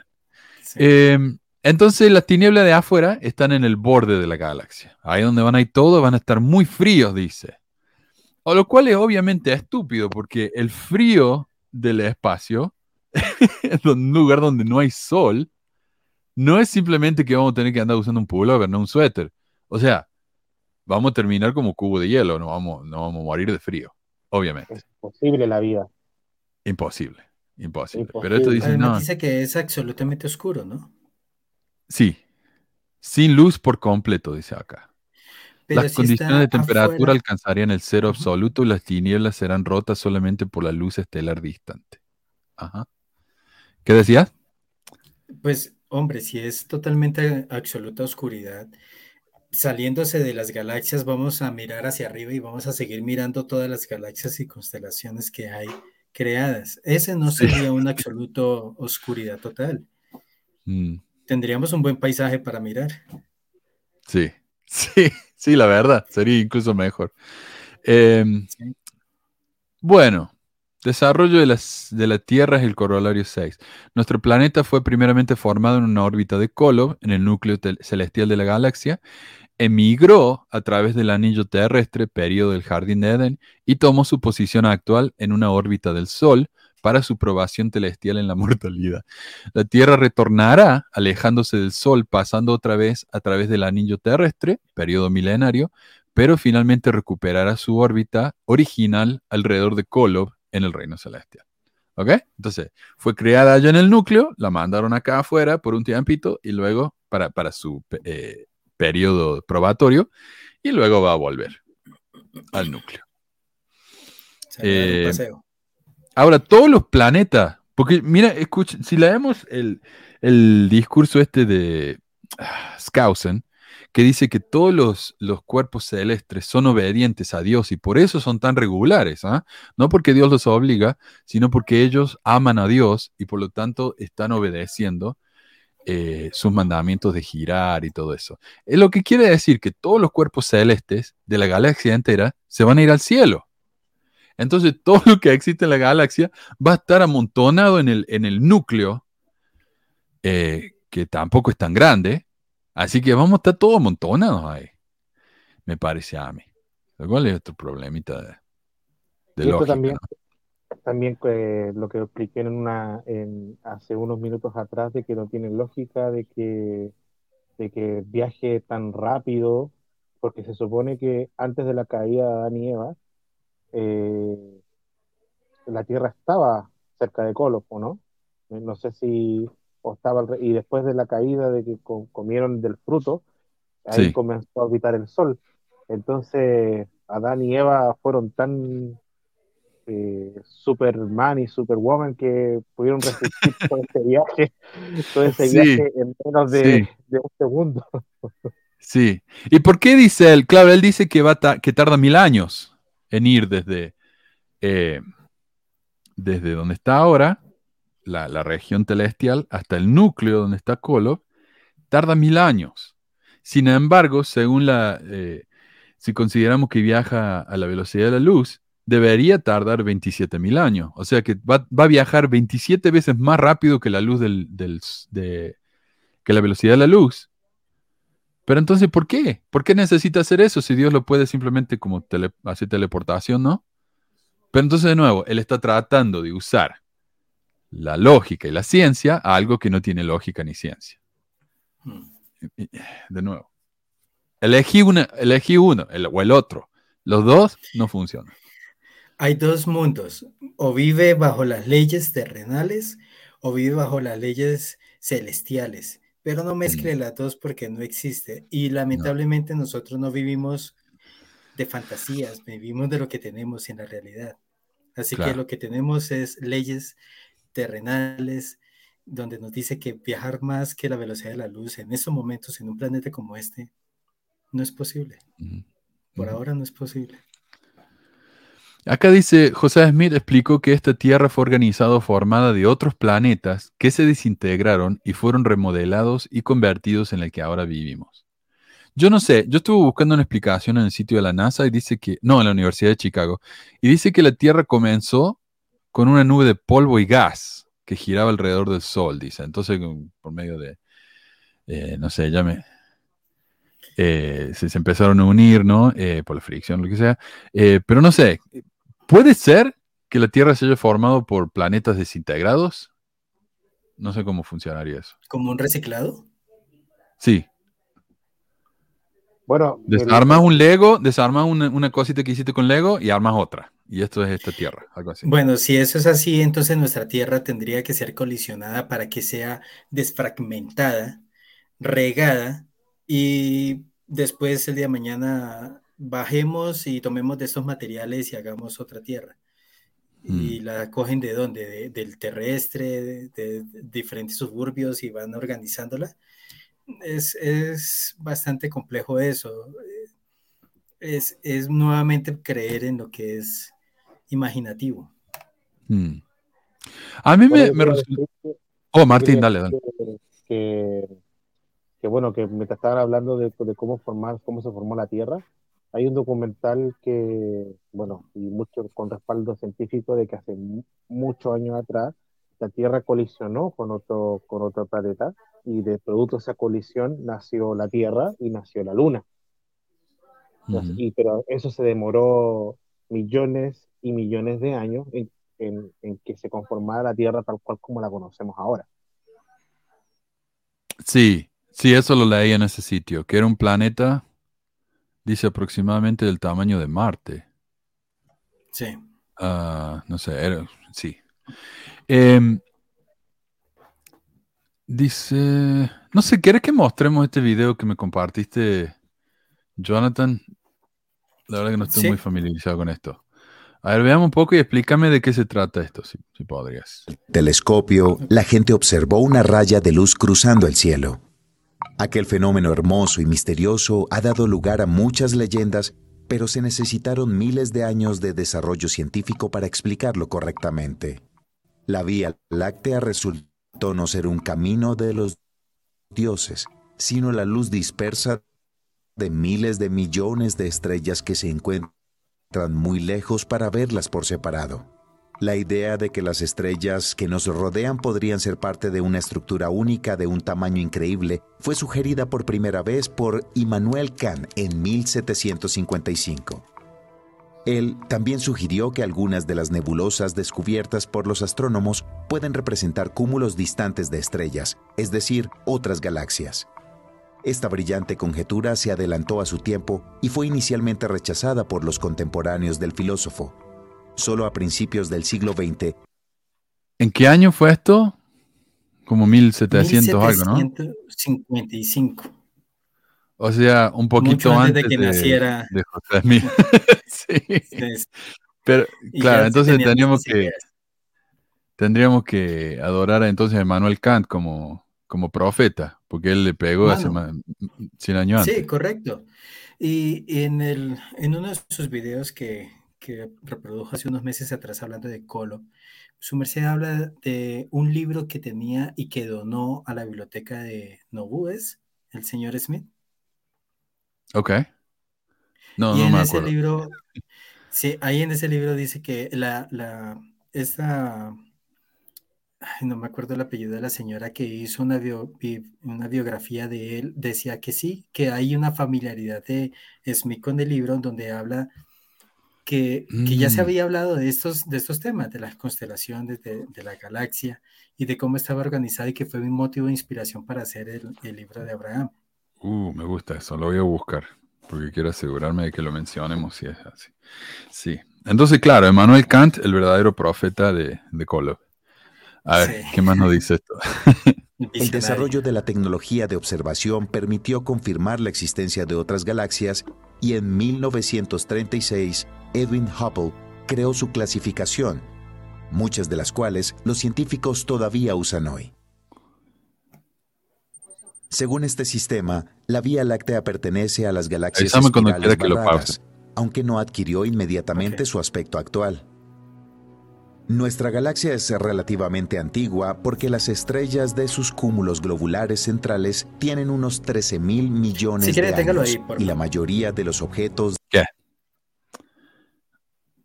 Explícame un poco. En la imagen anterior, sí, sí, ahí vamos a mirar ya visualmente algunas cosas que sí se han podido demostrar por medio de la ciencia. Si quieres retroceder un toque, ahí, ahí, ahí, perfecto. Se pueden observar el núcleo el núcleo más adelante lo explica claramente, pero si ven el núcleo sí hay una, una esfera de gas y de eh, compuestos de todas las eh, estrellas que estuvieron cerca de la singularidad. Y no hay un rojo y no hay otra esfera de gas que se vea representativamente. Incluso si queremos representar a, la zona terrestre, sería solamente la parte amarillenta que su merced ve ahí, un brazo, porque otro de los brazos azules alcanza a llegar cerca al núcleo. Entonces, no hay una representación clara de lo que sería lo celestial terrestre y celestial. Ahí no hay manera de, de, lograrlo. Sí, estos brazos me resultaron raros, porque si esto, por ejemplo, esta parte azul es el reino celestial, estos tipos serían vecinos de los que están en el otro lado, que están también en la parte azul. Si es una espiral, o sea, no, no, encaja para nada la, idea esta, no sé. Están invadiendo terreno. Sí. Eh, pero es el problema de vivir, viste, en, la zona más pobre, que tenés que para visitar a tu tía tenés que viajar tres horas. sí. Lo del medio no, están todos al lado. Sí. No. Son la ciudad de 15 minutos. Eh, no sé, ¿querés que siga o cómo hacemos? Eh, sí, seguimos, ya ahí vamos. La mayoría de los objetos de disco delgado nacieron hace unos 8.800 millones de años. Al mismo tiempo, en algunas partes de la Vía Láctea continúa la formación estelar activa, lo que significa que constantemente aparecen luminarias jóvenes. Ah, no, estamos bien. ¿Mm? Estamos bien. ¿Sigo? Sí, sí, vamos bien. Los Datos recopilados indican que la Vía Láctea es una galaxia relativamente grande. El diámetro de su disco alcanza los 200.000 años luz y el halo se extiende mucho más hacia las profundidades del espacio. Nuestra galaxia contiene al menos 200 mil millones de luminarias diferentes. Sí, el halo que habla ahí es la, la, radiación. Si notas, alcanza a notar ahí un, pequeño círculo azul que, va mucho más, o sea, como que abarca. Eso es toda la radiación de, la galaxia, de la suma de todas las, las estrellas que tenemos, incluyendo el núcleo, que es la que más fuerza hace. Eso sí es cierto, el núcleo o el agujero negro es el que más fuerza hace sobre todo, porque es lo que hace que los brazos se mantengan en su sitio. Es mm. en esa parte que hablaba de que se recarga el sol, no pensaría como una recarga, sino que la fuerza gravitacional del núcleo hace que nuestro sistema solar se mantenga en el sitio donde está. Eso sí es una, algo demostrado, algo hecho que se, que se ha dado. Ok. A ver. Seguimos. Nuestra galaxia contiene al menos 200 mil millones de luminarias diferentes, así como de 25 a 100 mil millones de enanas marrones. Además, incluye más de un billón de planetas e infinidad de pequeños cuerpos celestes, así como nubes de polvo cósmico y gas interestelar que pueden alcanzar tamaños gigantescos. En una parte del libro, ah, Hilton dice que no se pueden contar las, creaciones de Dios. No se pueden contar, pero Él las conoce todas. Y después nos dice que hay por lo menos 200 mil millones. o sea, no se pueden contar, pero se pueden calcular, ¿no? Eh, o sea, él está usando la ciencia para justificar las cosas que cree, lo cual me parece un poco contradictorio. Eh, no sé. A ver. Tiempo, la materia ordinaria constituye solo una pequeña fracción de la galaxia alrededor del 90% de la masa total de la Vía Láctea recae sobre la llamada materia oscura. Esta mm. sustancia misteriosa, pero muy extendida en la naturaleza, prácticamente no emite luz, pero participa activamente en la interacción gravitacional. Aunque la mayor parte de la masa galáctica permanece invisible, aún podemos calcularla. Para ello, los investigadores utilizan la trayectoria del movimiento de las estrellas alrededor del centro de la Vía Láctea. Según los y no se sabe qué es la materia oscura, ¿no? Ese es un nombre que se ha puesto como para no. explicar algo que no se conoce. Por ahora. Perdón, no es que sea oscura o no es que tenga esa tonalidad, sino que es tan desconocida y no se puede observar, no se sabe qué es lo que es, pero que, pero que se siente su interacción dentro de la de, de todo el universo, como todo cómo funciona el universo. Y lo que más me llama la atención es que, bueno, lo acaba de decir el video, ese representa el 90% de, de, la, de la naturaleza. de la galaxia. De, la galaxia, perdón. Y, y, lo más probable, yo creo que más adelante, cuando la ciencia vaya avanzando, no solamente los miembros de la iglesia, los mormones, sino que también los creyentes en general, creo que pueden justificar esas cosas inexplicables que tenga que ver con lo divino se lo van a asociar a la materia oscura o a la energía oscura. Ok. Sí. Y eso es lo que se llama el, dios de los, de los huecos, no sé cómo se dice en inglés. Lo que no se puede explicar, un dios. Y que a medida que más, vamos explicando, menos parte tiene Dios en, todo el... probablemente, bueno, probablemente le atribuyan a la, a la materia oscura eh, la fuerza del sacerdocio que está en todas partes. Ah, bien. Aunque parece, pareciera, no sé si estoy en lo correcto, pero pareciera que, que Hilton nos está diciendo que en la parte de la materia oscura es donde están las tinieblas de afuera. Eh, pero no, no estoy seguro. Suena como eso, pero no sé si es lo que se está refiriendo. Pero mm. si fuera así, quiere decir que el 90% de, de la galaxia es la tiniebla de afuera. Me parece un desperdicio tremendo de espacio, ¿no? Asociando también a la materia oscura con algo oscuro, tenebroso, malo. Y efectivamente la materia oscura tiene un importancia, no se sabe qué es lo que es exactamente, cómo funciona, pero sí se sabe que es un, algo relevante en todos los procesos que, que ocurren dentro del universo completo. Si bien representan el 90% de todo, lo, de todo el funcionamiento de la Vía Láctea, pero representa, por lo que vi hace unos videos, que creo que se los mandé antes de, hacer este, este video, eh, representa el 95% de todos los procesos que ocurren en el universo en general. Entonces, eh, la materia y la energía oscura eh, no tienen que ver que sea tenebroso o que sea oscuro, que sea pecaminoso o que sea malo, sino que porque el término oscuro quiere decir que es desconocido. Piense, piense en la materia oscura en un, en un, ejemplo muy sencillo. Piense que están en una piscina, pero la piscina es extremadamente grande y ustedes están en el centro. El agua es extremadamente cristalina. Ustedes cuando miran para todos lados no ven nada, sienten alguna fuerza, pero no saben qué es, como lo que hoy en día se conocería como el mm. viento también. Entonces la materia oscura está en todas partes, en todos lados, regada por todos lados, pero no se sabe qué es, no se entiende qué es y le llaman oscura porque está hasta en la oscuridad, hasta en el espacio donde no hay nada, también está ahí. Entonces creo que le han dado ese nombre, bueno, tendrán algún otra algún otro significado, pero por ahora le llaman materia oscura y hace referencias a eso. Aquí está es en absolutamente en todo, está entre nosotros también. A mí lo que me resulta interesante también es que yo, para mí tenía sentido cuando hablaban de, de los espíritus, ¿no? Que son una materia más refinada, las inteligencias. Son materia, pero es una materia más refinada. Pero entonces dice todo es materia. Pero no sé, la energía no es materia, ¿no? ¿O sí? Yo tenía entendido que no. Mm. Sí, eh, lo que pasa es que según Einstein, la energía mm. es igual a la masa por la velocidad de la luz. Y eso representa que básicamente la, la materia, porque todo lo, todo lo que conocemos está hecho de materia, y la materia tiene masa y, mm. la, y básicamente la materia y la energía, según esta ecuación, eh, es lo mismo. Recordar que, para, para, que para Newton no, según la física de Newton no, son cosas distintas que van por carros distintos, pero para la física de la relatividad sí, representan algo, no sé si de lo mismo, pero que representan un conjunto de cosas que tienen un propósito. Es como el espacio-tiempo, que el espacio y el tiempo para Newton son cosas distintas, pero para Einstein resulta que es, un, es lo mismo. Ok. Entonces ahí le pegó José. Cuando dijo que toda la. Ok. Hay que, pero no, exactamente como.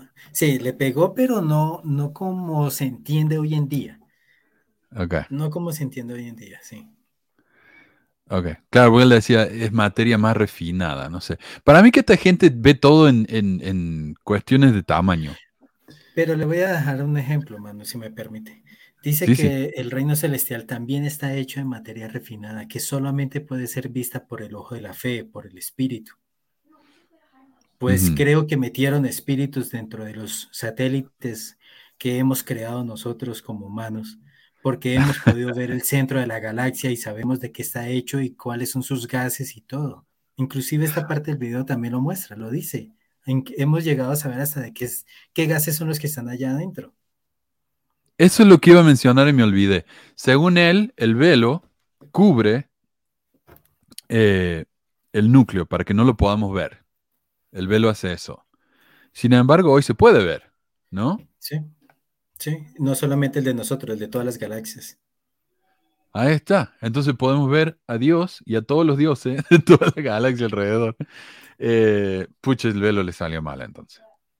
Sí, se desgastó. Toca cambiar las cortinas. no funciona muy bien. A ver qué más dice. Ojo, oh, Martín, Martín, sí. Pero ojo que, o sea, se puede ver el núcleo, pero por ejemplo no se puede ver eh, el centro de un agujero negro hasta el día de hoy. No se puede. O sea, se puede ver el agujero negro, pero no se puede ver ese punto en el centro del agujero negro que es la singularidad. No se puede, porque ahí mm ni la luz puede escapar. O sea, si nosotros vamos al, a observar el agujero negro, es tan denso y es tan pesado que la, ni siquiera la luz puede escapar de ese, de ese lugar. Habla de las tinieblas de afuera, ¿cierto? Ahí está. No, pero ahí es donde vive Dios.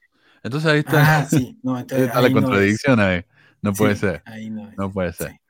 En lugar tan oscuro que es donde vive Dios. No sé, no, no se entiende eso. Pero bueno la masa total de nuestra galaxia se encuentra en el rango de 0,8 a 1,5 billones de masas solares. La Vía Láctea tiene una estructura compleja y nuestro viaje comenzará desde su centro. Esta región de la galaxia está rodeada por nubes masivas. ¿Sí? Sí, quiero aclarar algo. Ahí hablan de unas medidas y quiero explicar para que lo puedan comprender toda la audiencia. Masa solar o lo que ahí hace referencia a 1. de algo billones de masa solar significa que es 1. billones, 1. y algo de billones de soles. La masa solar es un oh. sol. Un sol, y si tú dices, por ejemplo, ahí va a decir que el núcleo tiene un poco más de 4.3 millones de, masas solares, o sea, 4.3 millones de soles comprimidos en ese espacio. Y la unidad ah, astronómica, creo que le llaman, hace referencia, una unidad astronómica es la distancia que hay entre el Sol y la Tierra. Eso es una unidad astronómica. Y se dice que hay una rotación de, que, ahí van a hablar de un planeta que se acerca al, núcleo, no digamos propio al, al agujero negro, sino cerca al núcleo. Y habla de unidades astronómicas. Esa unidad astronómica es la distancia que hay entre el Sol y la Tierra. Esa distancia es nuestra Tierra. O sea, este planeta. Nuestra Tierra. Este planeta, donde estamos haciendo este video. No sé, yo estoy en Estados Unidos, estamos en otra, en otra tierra acá, no sé. Ah, sí, estamos. tierra prometida. Bueno, a ver qué dice. Chivas de gas y polvo, sin embargo, gracias a una afortunada casualidad, podemos observarla a través de la llamada ventana de Bade, una región del espacio con un contenido reducido de polvo. Como la mayoría de las galaxias espirales, el centro de la Vía Láctea está ocupado por un agujero negro supermasivo rodeado por un disco de acrecimiento con un radio de aproximadamente 3 años luz. Fue nombrado Sagitario A estrella y es el agujero negro supermasivo más cercano a nosotros. Su masa es de 4,3 millones de masas solares y el radio no supera los 16 millones de kilómetros, que es tres veces menor que la órbita de Mercurio. En un principio los datos sobre la naturaleza del objeto en el centro de nuestra galaxia se obtuvieron como resultado de largas observaciones y cálculos cuidadosos y solo recientemente el 12 de mayo de 2022, utilizando la red de radiotelescopios EHT, se obtuvo una fotografía que confirmó las hipótesis anteriores. Entonces hablamos del, núcleo que dice que no es tan grande, tres años luz, algo así. ¿Ese es el núcleo? no, el núcleo como tal tiene 32 kilómetros. Sí, el agujero negro, solo el agujero negro, solo el punto central de todo lo que tenemos, donde estamos viviendo. 32 kilómetros o 16 de radio, un poco menos de 16 kilómetros. O sea, realmente es pequeño. 32 kilómetros de distancia, metieron 4.300, millones 300 mil soles ahí. Claro. No, sí, vamos, vamos a estar montados, yo no sé. Eh, el vecindario del centro de la galaxia es una región muy densamente poblada. Dentro de tres años luz desde el agujero negro ya se han descubierto más de 6.000 estrellas y las órbitas de algunas de ellas están determinadas con bastante precisión. Por ejemplo, una luminaria azul blanca llamada S62 en su órbita se acerca al agujero negro a una distancia mínima de 17,8 unidades astronómicas mientras alcanza una velocidad del 6,7% de la velocidad de la luz. La trayectoria de una estrella tan rápida ya no puede ser descrita por las leyes de la mecánica clásica debido a los efectos relativistas. Por ejemplo, el eje de su órbita se desplaza unos 75 minutos de arco con cada revolución Además, al cruzar esta parte del espacio, podemos notar varios cúmulos estelares grandes con una masa total de alrededor de un millón de masas solares. ¿Qué nos está diciendo ahí? Aclárame un poco, ¿no? Estoy medio perdido. está bueno el video, me hubieran dicho para haberme pegado al medio viaje.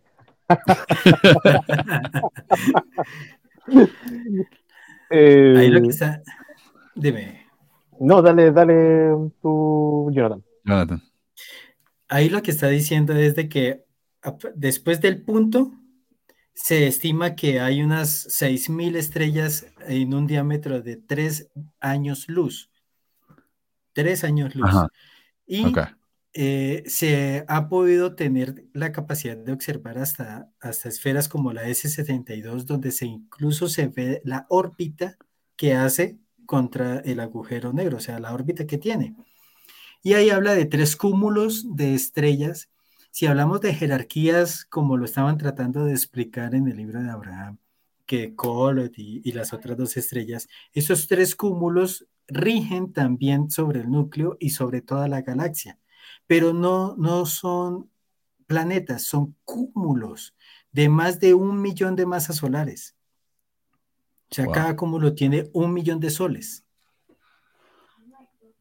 Está bien. Entonces, es lo que está diciendo. Pequeño yo no me es. imagino, Martín. yo me imagino cuando, porque bueno, el, el- a más el planeta es mucho más grande, porque me imagino que en un futuro, cuando, o sea, suponiéndonos en el caso de que pasara todo lo que la doctrina mormona dice, eh, sí, me imagino que el reino celestial va a estar llenísimo, va a estar llenísimo, eh, a comparación del reino, reino celestial, ¿cierto? Si el reino eh, celestial va a estar llenísimo, vamos a requerir de un planeta mucho más grande, ¿ya? Y según la teoría de la relatividad, a mayor masa, mayor va a ser la, lo que nosotros conocíamos coloquialmente, pero ya sabemos que no, no lo es, la gravedad va a ser mucho mayor. Entonces, como nuestro cuerpo, porque si vamos a habitar en un planeta mucho más grande, a no ser que estemos todos apretaditos, ¿no? En un planeta similar al, al, al, al tamaño de la Tierra, pero me imagino que no, porque si va a ser todos los seres humanos que han existido en este mundo, va a tener que ser un planeta mucho más grande. No sé, supongamos que ya Júpiter, ya Júpiter, un planeta de, de la masa de Júpiter, va a distorsionar el espacio-tiempo y va a tener una, un- una fuerza de gravedad eh, gigantesca que nuestro cuerpo no va a poder resistir. Entonces ahí también hay un choque eh, entre lo científico versus lo- las ideas de, de la religión. Sí, No hay que tener en cuenta otra cosa, Manu, permítame, pequeñito. Los planetas conformados por tierra, que hay roca, tierra y demás, no son grandes. Llegan hasta cierto punto y a partir de ahí se vuelven gaseosos. Todos los demás planetas masivos que uno ve, incluyendo Júpiter, como me lo mencionó, son gaseosos. Así que no vamos a estar caminando sobre ellos, sino flotando. Es gaseoso. Todos esos planetas llegan hasta cierto punto. Exacto. Ahora lo que yo estaba por decir era que, claro, todas las personas que han vivido en este planeta hasta ahora, 117 mil millones creo, algo así. Sí, sí. Pero lo que hay que considerar es que, según eh, Don Hilton, hay otros planetas con más gente en ellos. Y todos adoran a Jesucristo. Y dice que Jesucristo vino a este planeta porque era el único que, que en donde la gente era tan inicua que lo podría matar. Entonces imaginemos si hay, no sé, millones de planetas con más personas. ¿Cuántas personas hay? ¿Y cuántas van a ir al reino celestial y al reino te- terrestre? O sea, va a ser una locura eso. Eh, pero sí, no ¿viste sé, el ellos lo van a... No, Eh, Mar. Anthony dice que tiene más reino Satanás que el mismo Dios. claro, 90%. Buenísimo. Eh, van a estar bien. Sí. Ahí sí, van a, van a poder juntar, hacer una tremenda fiesta. sí. Bueno, a ver, sigamos. Y, y anda aclarándome también porque sí, yo estoy medio perdido con este video. Ok. Poco más lejos, a una distancia de unos 200 años luz, con un alto grado de probabilidad, se esconde otro agujero negro gigante, unas 100.000 veces más masivo que el Sol. Un movimiento adicional nos permitirá llegar a la nube molecular central, un área de forma irregular cuyo tamaño oscila entre 1600 y 900 años luz, cuya masa total supera los 60 millones de masas solares. Alberga muchas cunas estelares y nebulosas gaseosas, así como protoestrellas y restos de supernovas. La mayor parte Eso está de la interesante porque lo, lo- lo menciona Hilton en una parte que eso- esas galaxias que están creciendo, dice, ¿serán que son los nuevos dioses? Que han sido ¿no? eh, promovidos a dioses y están construyendo sus galaxias. Es como un starter kit. ¿Cómo sería? Un, como para que empiecen. Sí, sí. Yo, yo de pronto había creído que esa era la materia prima pa- para crear planetas como el nuestro y mandarlos a ser probados. Perdón, me hablaba mi hijo. It's good. Ah, sí. Sí. Bueno, pero como ya dijo, y me, habla- me gusta porque él habla de, de la galaxia, que es la de Dios, de nuestro Dios, pero hay otras galaxias de nuestros tíos y primos. Ah, sí. hay que Eh, también, eh, o sea, hacer hincapié o aclarar de que, eh, bueno, se cree que hay un agujero supermasivo, pero sin embargo, dentro de nuestra galaxia se cree que hay entre 10 millones y mil millones de agujeros negros orbitando solo nuestra galaxia. wow. O sea, el, el, el, el, agujero negro supermasivo que es Sagitario A asterisco eh, es un agujero supermasivo, pero hay millones de agujeros negros Mm. dando vueltas por aquí que no podemos observarlos. Ah, y lo la única manera de detectar esos agujeros negros es por la por las ondas eh, Gravitacional que distorsiona. eso mismo, eso mismo. Distorsiona la luz cuando pasa por al lado de otros planetas o estrellas. Es ahí cuando se da cuenta uno. Y ahí tiene que ver la matemática, eh, para lo que pregunta. Pero sí, esto no tiene nada que ver con matemática, eh, lo que habla este hombre. Eh, y, y es interesante eso, ¿no? De la diferencia entre tamaño y masa, porque eh, algo puede ser chiquito, pero tener mucha masa, y algo puede ser más grande, pero no tener tanta masa. Sería como la diferencia entre, entre una roca y un globo, no sé, algo así. Un Sí, globo puede ser más grande que una roca, pero la roca tiene más masa.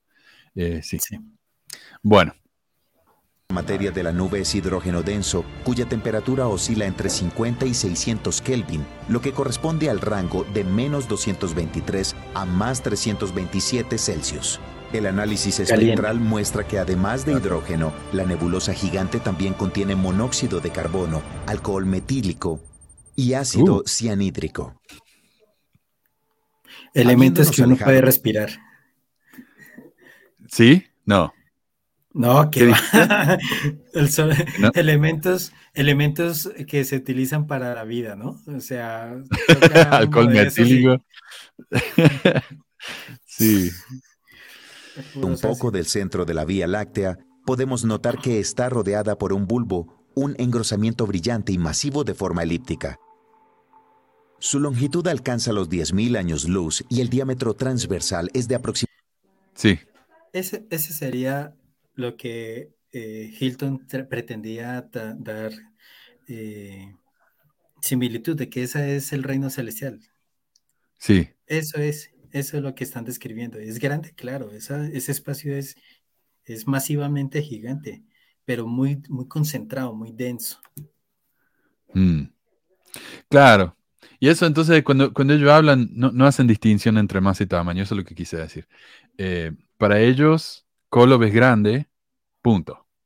Es todo, es todo cuestión de tamaño, grande, Sí, chiquito. tamaño. Él nunca considera la masa. Sí. Eh, Ah, ok. 7.000 años luz. La masa total de la protuberancia es de aproximadamente 10.000 millones de masas solares y es extremadamente difícil calcular el número exacto de estrellas debido al hecho de que la radiación de cada estrella se fusiona entre sí. mm, Debido a su forma alargada, el bulbo forma la llamada barra, un puente de unos 13.000 años luz de largo que sirve como base para los brazos espirales galácticos.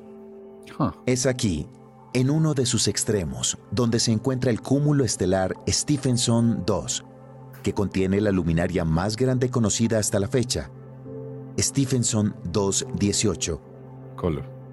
Tiene que con ser un radio 2150 veces el del Sol. Está muy lejos. Desafortunadamente, la probabilidad de encontrar exoplanetas cerca de un objeto tan destacado es extremadamente pequeña. Si alguna vez O sea, e- él dijo que ese es el, el- el- el sol más grande que se conoce o entendí mal. No, la luminar después de la, después del de el cúmulo central, Ajá. la siguiente luminar más brillante, no más grande, la más brillante. es Brillante. ese. Sí. Ok. Tiene que ser Y-. Pero, y, aún, y aún así dice que la posibilidad de la vida ahí es baja.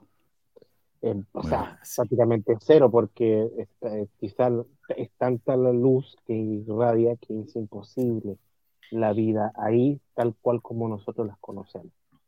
Claro. Además, ah, quiero decir algo Sí. antes que se me olvide. Eh, todas las ilustraciones que nosotros hemos visto eh, de la Vía Láctea y, y cómo es, es simplemente son ilustraciones, no es que esa foto es de nuestra Vía Láctea, es así, porque, y todo esto, ahora me preguntan, pero ¿cómo saben que es así? A través de los cálculos matemáticos, porque es imposible poner un tremendo palo selfie para ver, para sacar una foto de cómo es la Vía Láctea, o sea, es una cuestión de perspectiva, pero todas las ilustraciones que nosotros vemos son solamente eso, ilustraciones, porque eh, por el tamaño de la Vía Láctea es imposible sacarnos una selfie por una cuestión de perspectiva. Claro. Ok. La luminaria hipergigante debe haberlos consumido en el proceso de expansión. El centro galáctico incluye miles de millones de estrellas y aparentemente una gran cantidad de exoplanetas. Sin embargo, la probabilidad de encontrar un mundo potencialmente habitable entre esta abundancia es mucho menor que en las regiones menos pobladas de la galaxia. La razón es que una gran cantidad de estrellas cercanas desestabilizan las órbitas de los exoplanetas y su poderosa radiación transporta radiación dañina. Mm. Por lo tanto, se distingue una región especial en la galaxia, llamada zona de habitabilidad. Es un anillo con un radio de 22 a 29 mil años luz e incluye los sistemas estelares con las condiciones más favorables para el surgimiento de la vida biológica. La dona. Claro, esa sería la dona de la que hablé, esa sería la zona terrestre o celestial. Pero, si nota, es la zona celestial, sí, correcto. La terrestre no es habitable, mucho menos el núcleo. No, no, no. Eh, se llama la gloria terrestre, lo cual es muy confuso, pero según él, estamos todos en la, en la celestial. Ahí es donde están los planetas, porque ahí es la zona de prueba. Claro. Sí, de, mil años según Dios. Sí. Está bien. Es lo que le dicen el Goldilocks, algo así. Eh, mm. Goldilocks, ¿viste la, la, historia de los tres osos y la, y la rubiacita, no sé cómo se llama? Que dice, no, esta sopa es muy caliente, esta está muy fría, esta está perfecta. y ese sí, que se llama Goldilocks, entonces le llaman el área del Goldilocks. Um, no sé si alguien tiene el nombre. Aplica... No, se dice así. Ok.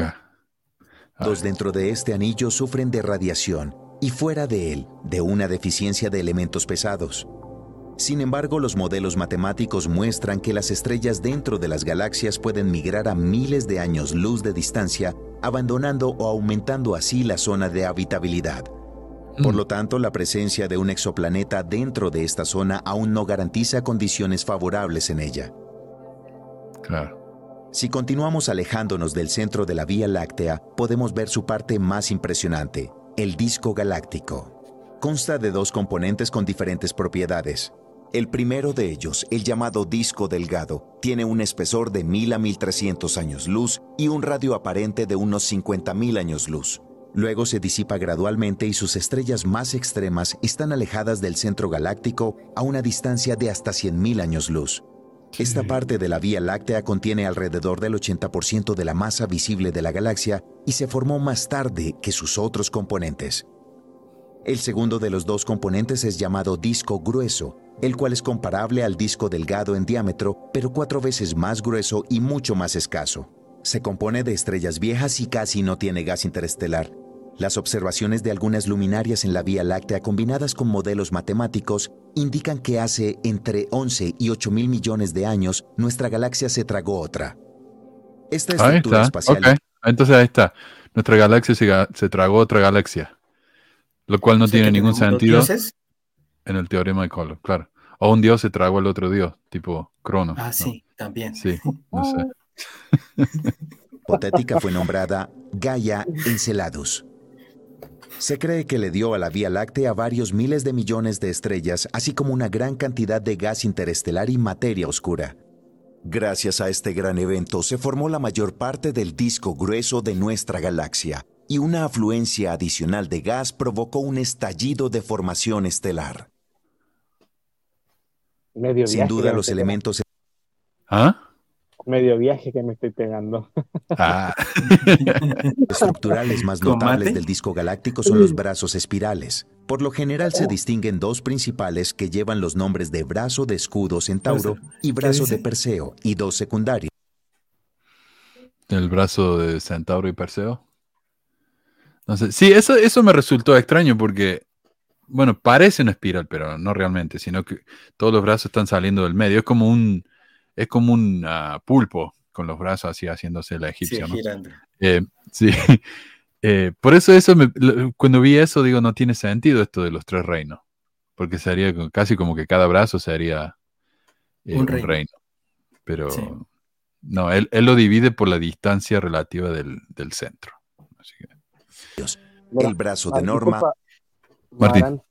Marantoni le dijo, perdón, escribí mal la autoridad, dijo que el reino celestial era más bonito que el nuestro, pero entonces el nuestro qué reino es. Yo creo que eh, José Smith dijo que el reino celestial era tan hermoso que cualquier eh, persona que pudiera verlo eh, se esforzaría por llegar ahí. O se moriría para poder volver, sí. Creo que fue cuando estaban en el templo de Kirlan, creo que recibió esa mm. supuesta revelación de cuando Dios le mostró los tres reinos de gloria. Sí. No estamos en un reino, Marc Antoine. Vamos a estar en un reino después de que nos muramos. Ahora esto es una, una eh, etapa de prueba. Estamos, según Hilton, estamos en un área celestial, pero no es un reino de gloria todavía. Un día lo va a llegar a ser. No sé, no. Sí, eso confunde.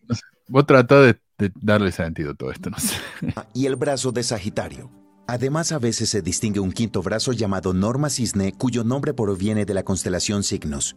Los brazos galácticos son áreas de mayor concentración de estrellas. Además, la mayor parte del gas interestelar se concentra aquí, por lo que en los brazos se forman de 3 a 5 veces más estrellas jóvenes que el promedio de la galaxia. Pasan los primeros millones de años de sus vidas en cúmulos abiertos, pero las fuerzas gravitatorias no son suficientes para mantener juntas a las estrellas durante mucho tiempo. Por esta razón los cúmulos se vuelven inestables y las luminarias jóvenes se alejan gradualmente unas de otras. Moviéndonos por el brazo de Sagitario. ¿Eso es lo que significa cuando dice que la galaxia se está expandiendo? que las estrellas se separan de la otra, eso, es lo que dice, ¿no? ¿O entendí mal? Sí, sí. Pero también la doctrina dice que esos son los que van a ir a parar a las tinieblas afuera, se están separando. Se los soles están yéndose para afuera, está bien. Sí. llegaremos a una rama que lo conecta con el brazo de Perseo. La longitud de esta estructura estelar alcanza los 11.000 años luz y el ancho es de aproximadamente 3.500 años luz. ¿Qué es eso? Está describiendo la distancia que hay oh, entre los dos brazos. Y, sí. y ahí estamos nosotros. No sabemos en qué brazo estamos y posiblemente salgamos disparados hacia el espacio solitario. oh, wow. El brazo de Orión y desde aquí, a una distancia de 27.000 años luz del centro de la galaxia, se encuentra el sistema solar. ¿Estás diciendo de que nos podemos haber disparado en serio o estás bromeando? No, todavía falta mucho para que eso pasara. Pero va a pasar. Probablemente sí, probablemente no. Probablemente sigamos eh, siendo atraídos hacia el centro o simplemente sí, terminemos separándonos y yéndonos todos, tantos días pagados para terminar en las tinieblas de afuera. Lo que pasa es que también hay, hay, también hay estrellas que están vagando por, el, por ahí o agujeros negros que también están vagando por ahí. Y no son parte de una galaxia. Eso es lo que quería preguntar. Claro, que no son parte de una galaxia, entonces tal vez puede que pase una, un, agujero negro o una estrella tan grande eh, que, que, tal vez distorsione la, la, trayectoria de, que tenemos sobre, sobre el disco de la Vía Láctea, que, que, sea tan poderosa su atracción que puede que nos, que nos, nos saque de, de, la Vía Láctea, pero también son probabilidades y a nivel espacial son las probabilidades son, son a escala años, años luz, a escala que nuestra mente son imposibles de, captar. Qué interesante eso, ¿ah? O sea que, y, por ejemplo, si nosotros saliéramos, como decimos, disparados en algún momento, eh, ¿saldríamos con nuestro sol o saldríamos solo? La idea es que salga todo el sistema solar, pero si eso pasa, todo se, vuelve un caos. No vamos a salir así tan bonitos todos en su sitio, ¿no? Eso todo empieza a moverse y probablemente terminemos dentro del Sol, entonces revuelto. Está bien. ¿Y, ese Sol, entonces, cuando está ahí en, la nada, puede ser atraído por otra galaxia? Desde que haya fuerza gravitacional, eh, va a haber atracción. Eh, el hecho de que si hay muchísimos, he estado pensando en eso, muchos serán los llamados, pocos los escogidos. Digamos que en el centro de la galaxia son pocos los que llegan, pero si los, las tinieblas de afuera son expulsados cualquier cantidad y están habitando planetas, muy seguramente van a empezar a juntarse y si llega un agujero negro o se forma un agujero negro entre ellos, pues va a empezar a formarse otra galaxia ahí. Todavía estamos descubriendo cómo se forman las galaxias y cómo se forman las estrellas. Pero solo se necesita masa para que haya energía y un choque, un reventón. Ok. Sí. No, quería entender eso, porque si eso es posible, entonces la teoría de Kolob no funciona.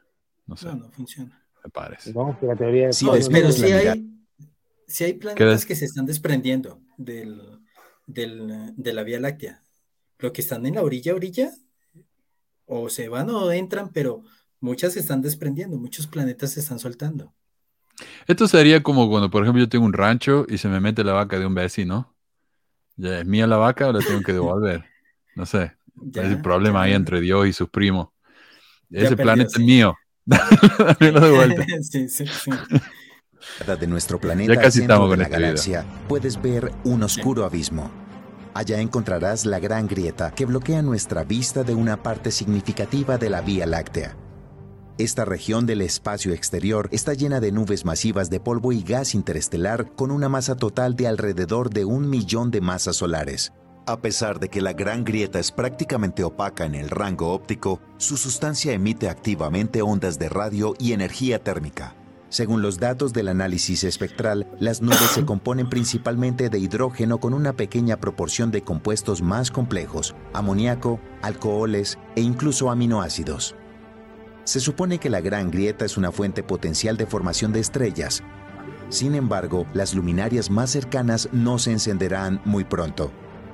Hasta que esto suceda, iremos más allá, más allá del disco galáctico. Si bien sus brazos brillantes y prominentes llaman mucho la atención, la Vía Láctea no se limita solo a esta área. Una mirada atenta nos permitirá notar su componente más extenso y al mismo tiempo más enrarecido, el halo. Su parte visible tiene forma esférica y se extiende a una distancia de hasta 260.000 años luz del centro de la galaxia, pero contiene solo un pequeño porcentaje de su masa total. El halo incluye muchos cúmulos globulares que consisten en luminarias muy antiguas de más de 12 mil millones de años, así como... Sí. Cúmulos globulares. En el libro dice que, que, digamos que son los que heredaron el reino celestial y le dan ese cúmulo globular para que vayan a, con su esposa a tener hijos y cuando ya tengan suficientes, entonces organice ese cúmulo glo, glo, glo, globular, ovular o no, como le están llamando, y formen sus galaxias, o si no alcanzaron a tener tantos hijos, pues por lo menos llenar un planeta, dice ahí, ¿no? Sí. Acá dice Marc Antoine, Andrómeda más grande, ¿por qué ese dios de Andrómeda tiene más terreno? Alguna ocasión escuché que Andrómeda y la Vía Láctea colisi colisionarían, es como si dios dos, dioses unieran empresas. Eso nunca sale bien, no sé, eh, mejor tener negocio solo, porque socio es un desastre. Así Sí, que, sí, pero sí. bueno. Aquí el que se unió a la Vía Láctea perdió. Ah, sí. Bueno, como dice, como dice el libro, este, esta galaxia incluye un planeta, el nuestro, en el que la gente es tan inicua que es el único planeta en toda la galaxia que mataría a Jesucristo. Así que imagínate cómo nos podemos sentir. Somos lo peor que hay. Sí. Sí. Y eso, ¿para qué se van a unir con eso? Sí. Bueno. Grandiosas. Por ejemplo, la corriente de Sagitario, formada por varios miles de estrellas, cubre nuestra galaxia con una elipse alargada ubicada casi perpendicular al plano principal. El modelado muestra que con un alto Oh, wow. grado de probabilidad, todas estas luminarias fueron capturadas por las fuerzas gravitatorias de la Vía Láctea desde una galaxia enana, un satélite llamado SAC-DEG. Se encuentra ubicado en 50.000 años luz del centro de la Vía Láctea y dentro de unos pocos miles de millones de años será completamente absorbida por ella. Un destino similar casi le ha sucedido a otra galaxia enana en la constelación Canis Major. La Vía Láctea prácticamente la destruyó, arrancando millones de estrellas con su gravedad. Wow. Una cadena Wow. Ok. Tenemos un dios, un dios garoso, ¿no? Se está tragando otros terrenos. Claro, y encima son enanas. O sea, esto es Microsoft comprando una empresa local de, de software. O sea, esto es, terrible esto. Es un dios caníbal. Oh. Cadena de luminarias con una masa total de alrededor de 100 millones de masas solares ya ha dado tres vueltas alrededor de nuestra galaxia, extendiéndose por 200.000 años luz, mezclándose con otras estrellas. Además de estrellas y cúmulos brillantes pero raros, el halo galáctico incluye una gran cantidad de gas cuya temperatura alcanza millones de Kelvin. Además, se supone que una gran cantidad de materia oscura se encuentra dispersa en las inmediaciones de la Vía Láctea, formando el llamado halo oscura. Extendiéndose a una distancia de 2 millones de años luz, prácticamente no emite radiación electromagnética y solo puede ser detectado por interacción gravitacional. Sin embargo, el halo oscura hace una contribución significativa a la estabilidad global de nuestra galaxia sin dejar de ser un misterio sin resolver. Eso. Ese halo oscura es como una vela que nos mantiene eh, en la dirección en la que vamos. Y recuerda que mm. vamos a colisionar es con Andrómeda. Vamos a ver cuál es el más garoso. Bueno, acá eh, Don Hilton dijo que todos los, los las galaxias eh, son independientes de las otras. Pero acá estamos viendo que definitivamente no, porque si se chocan entre ellas y se unen y se tragan, sí. y eh, además que hay un, un, existen también los, los cúmulos galácticos, o sea, está el grupo local y todos esos que, que, que están a nivel mucho más macro, y que si bien eh, existe una conexión entre los grupos locales y, en teoría todavía no se ha podido comprobar 100%, esa conexión es la materia oscura o la energía oscura, no sé cuál de las dos, porque son cosas distintas la energía y la materia oscura, son cosas distintas, pero que están conectadas de una manera, es decir, no son independientes, dependen de entre sí. Y bueno, a mí me queda de conclusión de todo este viaje maravilloso que nos hemos pegado, eh, que el ser humano es tan egoísta, piensa de que nosotros somos el centro de todo. Y al fin y al cabo, al ver hablar de distancias, de masas solares, de millones, trillones de ceros a la derecha que, nuestra mente no puede comprender y que nosotros se lo atribuimos a algo divino, porque en el fondo somos una cuestión tan efímera dentro de todo lo que hay afuera. O sea, mira uno de esos puntitos blancos, eso sería un sol. Alrededor del sol hay planeta. Dentro de ese planeta estamos nosotros. O sea, somos tan minúsculos. Es difícil entender, sí. Y depende de la distancia también, porque puede ser que una de esas, de esas lucecitas no pueda ser una estrella, sino que una galaxia.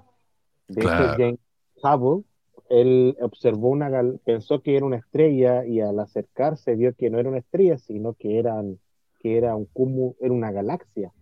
Entonces, eh, somos muy efímeros eh, con, todo lo, con todas las cosas que hay afuera. Sí. Pero bueno, eh, honestamente cuando yo leo y, veo cosas como esta, a pesar de lo poco que entiendo, me parece tan mucho más eh, impactante y sorprendente que las simples doctrinas de Dios hizo todo. Y es, una visión tan simplista del mundo que es casi triste, no sé. Pero ver así cómo funciona en realidad la naturaleza realmente te vuela la cabeza, no sé. Es espectacular. Así que. Bueno, Adriana contó que, es decir, eh, somos como hormigas, Adriana, somos más chico que eso, más chico que la hormiga, que digamos que somos como del porte de un átomo. Más El átomo de la hormiga, se iba a decir, sí. un componente de un átomo de una hormiga, sí. Bueno. Eh, ya vamos entonces a hacer otro. Me parece que el próximo que hagamos no va a ser tan interesante como este, porque vamos a meternos más en la, en la doctrina y ese tipo de cosas, pero eh, no la semana que viene porque la semana que viene ya tenemos algo preparado. Pero muchísimas, muchísimas gracias Martín por la sugerencia. Realmente estuvo interesantísimo el tema. Y gracias Jonathan por unirte acá con nosotros. Y por supuesto, gracias a Carlos que estuvo ahí atrás arreglando todo y manejando todo. Así que los agradezco muchísimo. y todos los que han visto y han participado de nuevo. A ver, quiero mencionar acá a Ana y Daniel, que son los nuevos sacerdotes de, de, de y el señor Roberto y Andrés, que son nuestros nuevos sacerdotes de Coriol. Así que gracias a todos y nos estamos viendo la semana que viene. Un abrazo. ¿eh? Gracias. Chao, muchas gracias por la invitación. Nos vemos. Sí, gracias por venir. Un gusto. Chao. Chao.